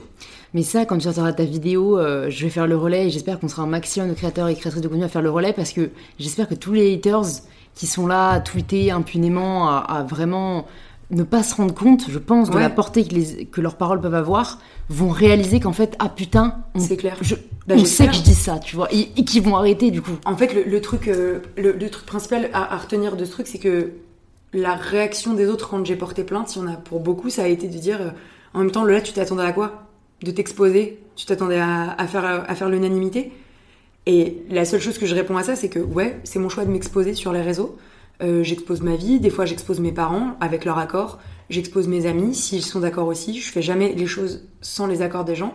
C'est mon choix, mon droit, et c'est j'existe fort si j'ai envie, j'existe pas fort si j'ai pas envie. C'est tout est de mon fait, mais ça ne justifie en rien le fait qu'on puisse me manquer de respect ou me manquer, me, me manquer, de- enfin juste euh, me manquer de respect en tant qu'humain. C'est pas parce que je suis sur les réseaux que je suis déshumanisée en fait. Ouais. Je, je fais caca Ouais. comme vous, je préfère vous le dire, hein, vraiment. hein, J'ai la diarrhée de temps en temps. euh, On est tous pareils en fait. On va dormir le soir et quand on dort, on a une charge mentale qui est très différente de celle de ceux et celles qui ne s'exposent pas. On l'a choisi, oui, mais c'est une charge mentale. Ouais. Et, euh, et je, me- je ne veux pas qu'on me plaigne pour ça, mais je ne veux pas que ce soit un argument pour me dire que je dois pas me plaindre. Non, mais en fait, surtout que je trouve ça stérile comme argument, parce que oui, on s'expose, oui, on est ouverte au débat, pas au manque de respect, en fait. Ouais, Et c'est deux choses très différentes, tu vois. C'est Et pas moi, la déshumanisation. C'est ça. Je prends la parole sur le féminisme. Ça plaît pas à tout le monde. Beaucoup, enfin, beaucoup d'hommes, parce qu'il faut le dire, je le vois dans les commentaires, beaucoup d'hommes sont pas de mon avis. Ceux qui exposent des arguments réfléchis, comme j'ai pu le faire, euh, sans jamais attaquer quelqu'un, Ouais. je j'accepte. Bah bien sûr. Franchement, ceux qui insultent, qui critiquent, euh, qui, qui deviennent haineux, bah là non en fait. Et c'est là où on s'expose, mais ça n'incite, enfin, c'est, on, on peut ouvrir au débat, mais pas du tout à, à la méchanceté gratuite quoi. Ouais, puis on. C'est pas parce qu'on expose qu'on s'expose à l'agressivité des gens en Bah, fait. c'est ça. Et le problème est que, aussi, je me mets à la place de plein de gens. Euh, tes prises de position, mes prises de position peuvent paraître agressives ou agressifs quand dans ton entourage, t'es pas éduqué à ça, en fait. Je- franchement, je donne pas des excuses aux haters, hein, vraiment pas du tout. C'est que des fois, je donne des excuses à des gens qui vont être sanguins d'un coup euh, sur un sujet parce qu'en fait, ça se trouve dans sa vie, euh, ça a une, euh, ça a un poids, une incidence particulière. Donc, j'excuse pas tout le monde. Il y a juste des fois où je me dis, oh, ok, elle est, elle est insécure. Voilà, il ou elle est insécure. Euh, je suis comme toi, je suis ouverte au débat et encore, moi, ça me casse les couilles. Franchement, débattre avec des gens sur les réseaux sociaux, ça me saoule dans le sens où, en fait, je, n'estime pas avoir la science infuse. Je ne suis pas, en fait, je ne suis pas une personne euh, qui va avoir un avis qui divise. J'estime être plutôt neutre sur plein de choses. Il y a des choses qui me révulsent et qui me révoltent, mais j'ai aucun point de vue extrême. Tu vois ce que je veux dire? Donc, globalement, moi, mon compte, il, prête pas à débat. Euh, je prends position sur euh, ce qui me touche. Sur ce qui me touche pas, c'est pas par égoïsme, mais c'est juste que je me sens pas légitime d'ouvrir ma gueule, en fait. Par contre, ça ne m'empêche pas d'avoir un avis, et si j'ai envie de le partager, je le partage. Par contre, ce qui me saoule, c'est de rentrer dans des débats avec des gens qui ne comprennent pas que c'est jamais fait dans la malveillance ce que je- ce que j'en vois. Et quand je regarde généralement, c'est des gens qui ne me suivent pas. Et les gens qui ne me suivent pas, je, je... c'est pas que j'ai pas envie de débattre avec eux, mais c'est que vous ne me connaissez pas. Alors que les gens qui me suivent, même depuis deux jours, deux semaines, trois semaines, comprennent que c'est toujours dans la non-violence, sauf quand on me traite de grosse. Mais même quand on me traite de grosse sur mon compte, je réponds avec second degré. Quand on me traite de grosse dans la vie, c'est un autre débat. N'essayez pas. N'essayez pas, ne le faites jamais. J'ai vraiment frappé euh, plusieurs personnes pour ça. Donc c'est Dans tous les cas, ne le faites pas avec quiconque. avec quiconque, voilà. Euh, mais euh, mais c'est surtout que je ne vais pas perdre de temps à débattre avec des gens qui ne s'intéressent pas non plus à ce que je suis euh, Bah ouais. intrinsèquement quoi. Mmh, je non, vraiment c'est- euh, ça me C'est fatigue. du temps euh, perdu. c'est du temps perdu. Alors que quand bah il y a des débats qui s'ouvrent avec des abonnés à moi, tu vois, hyper intéressant, bah vas-y, on y va. Mm, Mais après, je pense pas faire du contenu qui soulève euh, des débats comme pourrait faire ton contenu, tu vois. mm. C'est vraiment Ouais. des choix. Et, carrément. Carrément. et moi, vraiment, c'est plus que ça me fatigue en fait. Ça me fatigue de débattre Mm. avec des gens avec qui j'aurais pas débattu dans la vie. C'est des gens qui veulent pas essayer de comprendre ou se mettre à ma hauteur. Moi, j'ai pas envie de me mettre à leur hauteur. En fait, ils, Ouais, ils font pas d'efforts, je fais pas d'efforts. Sur plein de points, totalement. j'ai pas envie quoi. Ouais, c'est stérile. C'est stérile parce que, euh, comme tu dis, quand t'as des arguments qui sont non agressifs, franchement, archi plaisant de débattre. Mais quand c'est des arguments Ouais. qui- moi, ça me fatigue. Je te dis, ça pompe une énergie. Déjà, Mhm. franchement, sur les réseaux, ça pompe une énergie De incroyable. dingue. Ouais. Donc, moi, j'ai pas envie de. ouais. C'est là où j'aime beaucoup les podcasts. C'est beaucoup plus Ouais, chill, Mais tu sais, il y a une meuf euh, récemment, c'est marrant qu'on parle justement de la violence des commentaires sur les réseaux. J'ai fait entendre raison à une nana. J'étais assez fière de moi. Ça, ça arrive des fois. Euh, J'ai publié une vidéo où en fait j'utilise un filtre euh, d'une meuf qui, tu sais, qui a les sourcils un peu rasés comme ça, avec des grosses créoles euh, et tout. Et je lui ai donné un accent euh, du sud. Et euh, je joue ma cagole. Je dis pas que tous les gens du sud sont comme ça. C'est juste, je fais un peu une parodie de Beverly, tu sais, de, Ouais. des- de voilà mais dans la bienveillance et jamais me moquer, vraiment jamais.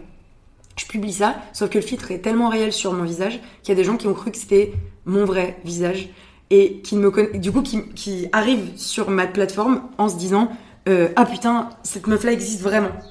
Sauf qu'ils me connaissent pas et ils n'ont pas eu la curiosité de cliquer sur Lola Dubini et de voir que je suis pas comme ça. C'est dingue. Donc j'ai eu affaire à des tas de commentaires haineux sur Facebook sous cette vidéo-là, dont une meuf. Et en fait, sachez que tous les commentaires haineux, je vais voir qui sont ces gens. Vraiment, sachez que même quand c'est pas haineux et quand c'est bienveillant, je vais voir qui vous êtes. J'aime trop faire ça. Tout comme vous, vous avez accès à ce que je suis. Je me dis, si vous commentez, c'est que vous avez, qu'on a la liberté d'aller voir qui vous êtes. Et j'aime bien voir derrière un oh, je te trouve très jolie, qui se trouve derrière ce compliment parce que ça me fait plaisir que vous l'ayez fait, tu vois. Mm. Et quand c'est malveillant, c'est même topo. Je veux juste voir d'où vient la personne, qui est-il, qui est-elle. Et là, la meuf, je vois, euh, elle publie euh, Putain, j'ai envie de la. f- euh, attends, euh, putain, j'ai envie de la frapper. Une de ses potes dit Putain, elle me- elle me retourne de rire, genre elle me fait trop rire.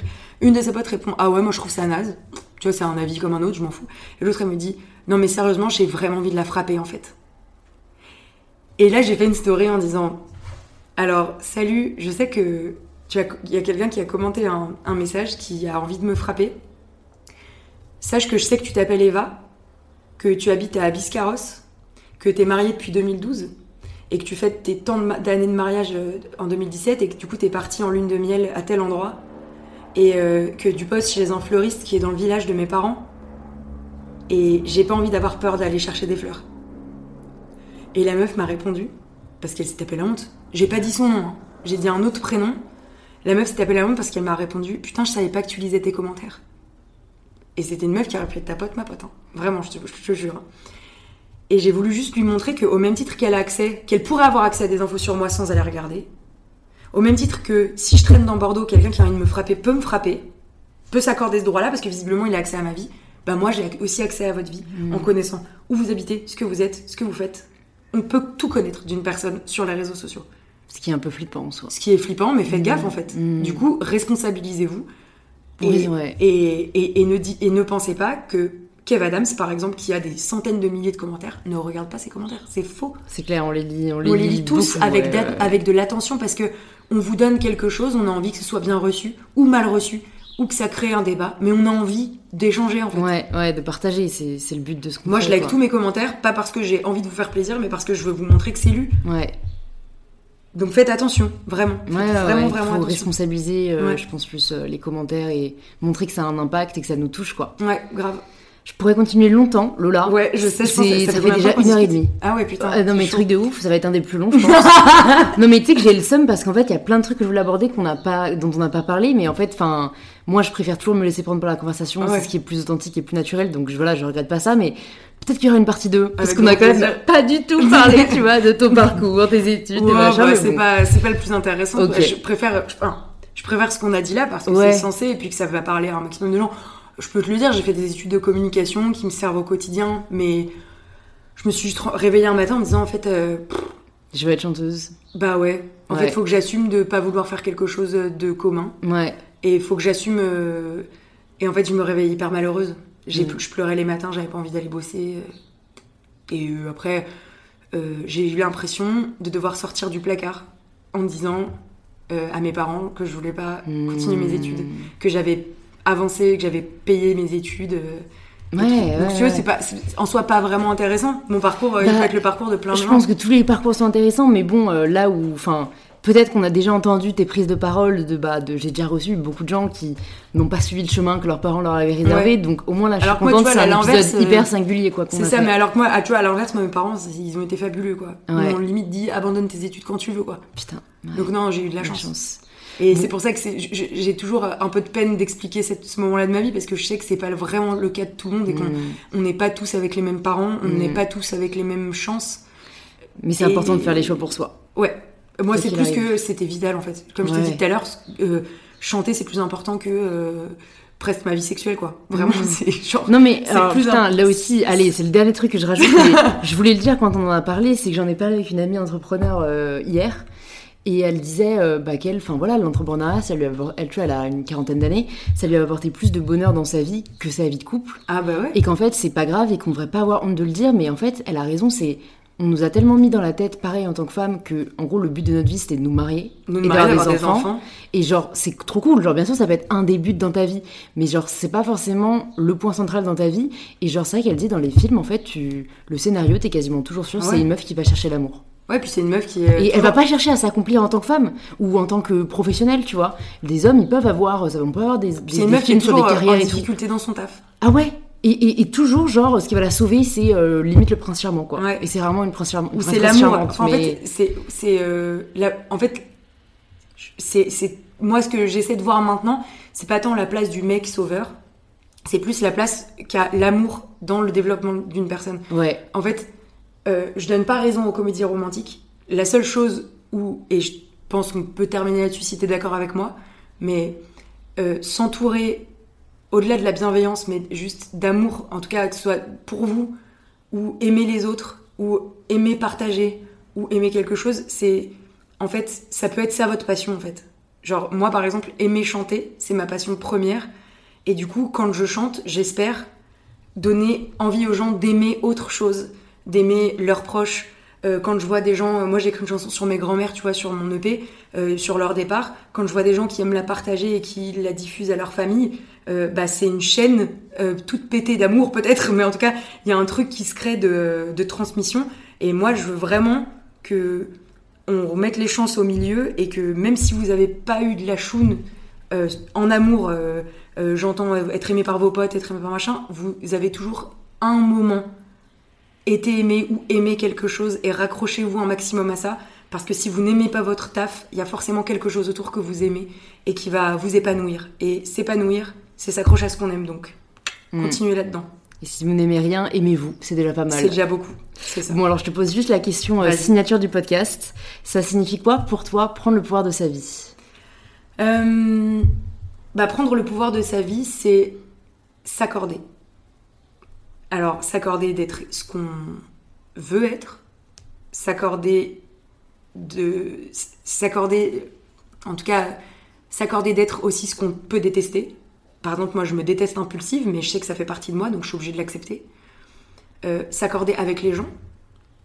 Euh, alors, s'accorder avec les gens, ça veut pas dire tout accepter des autres, mais ça veut dire être tolérant, euh, voir dans la différence des autres, essayer de voir dans la différence des autres quelque chose qui nous peut nous inspirer. Moi, c'est ce que j'essaie de faire au quotidien. Après, euh, tu vois, c'est pas parfait. hein. Il y a des gens que je déteste, hein, franchement. Tu peux pas t'empêcher de, de désaimer. Et c'est d'être en permanence, je pense, en quête de l'accord parfait interne. C'est-à-dire de trouver la juste balance entre ce qui vous rend très heureux et ce qui vous rend très malheureux. Parce que moi, j'ai un référentiel de quand j'étais très malheureuse et j'ai pas envie d'y retourner. Hmm. Et là où je sens arriver vers l'équilibre, c'est quand je vis bien ma vie, je suis heureuse, mais en tout cas, c'est essayer de, de, de- de s'accorder le temps de pouvoir trouver un point d'équilibre et d'ancrage. Et ouvrez les yeux, soyez curieux, quoi. Euh, moi, j'ai que 26 ans.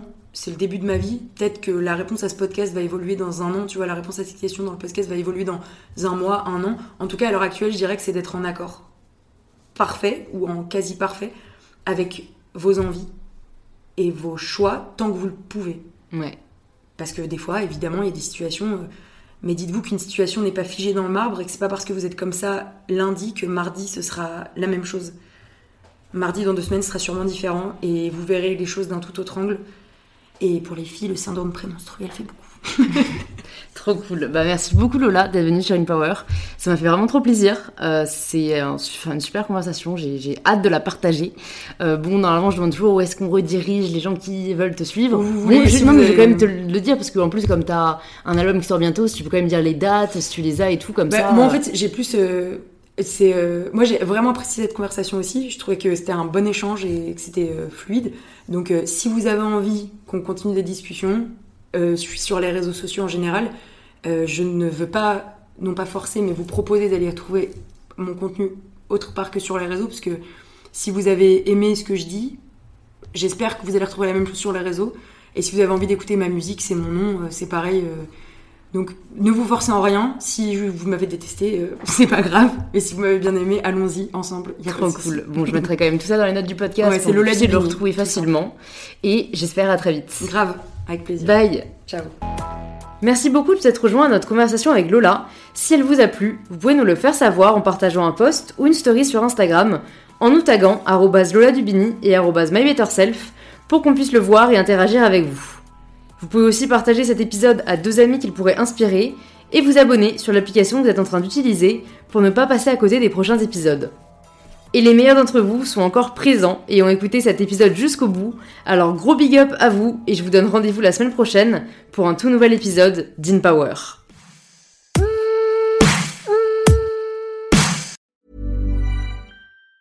Mom deserves the best, and there's no better place to shop for Mother's Day than Whole Foods Market. They're your destination for unbeatable savings, from premium gifts to show-stopping flowers and irresistible desserts. Start by saving 33% with Prime on all body care and candles. Then get a 15-stem bunch of tulips for just $9.99 each with Prime. Round out Mom's menu with festive rosé, irresistible berry chantilly cake, and more special treats. Come celebrate Mother's Day at Whole Foods Market.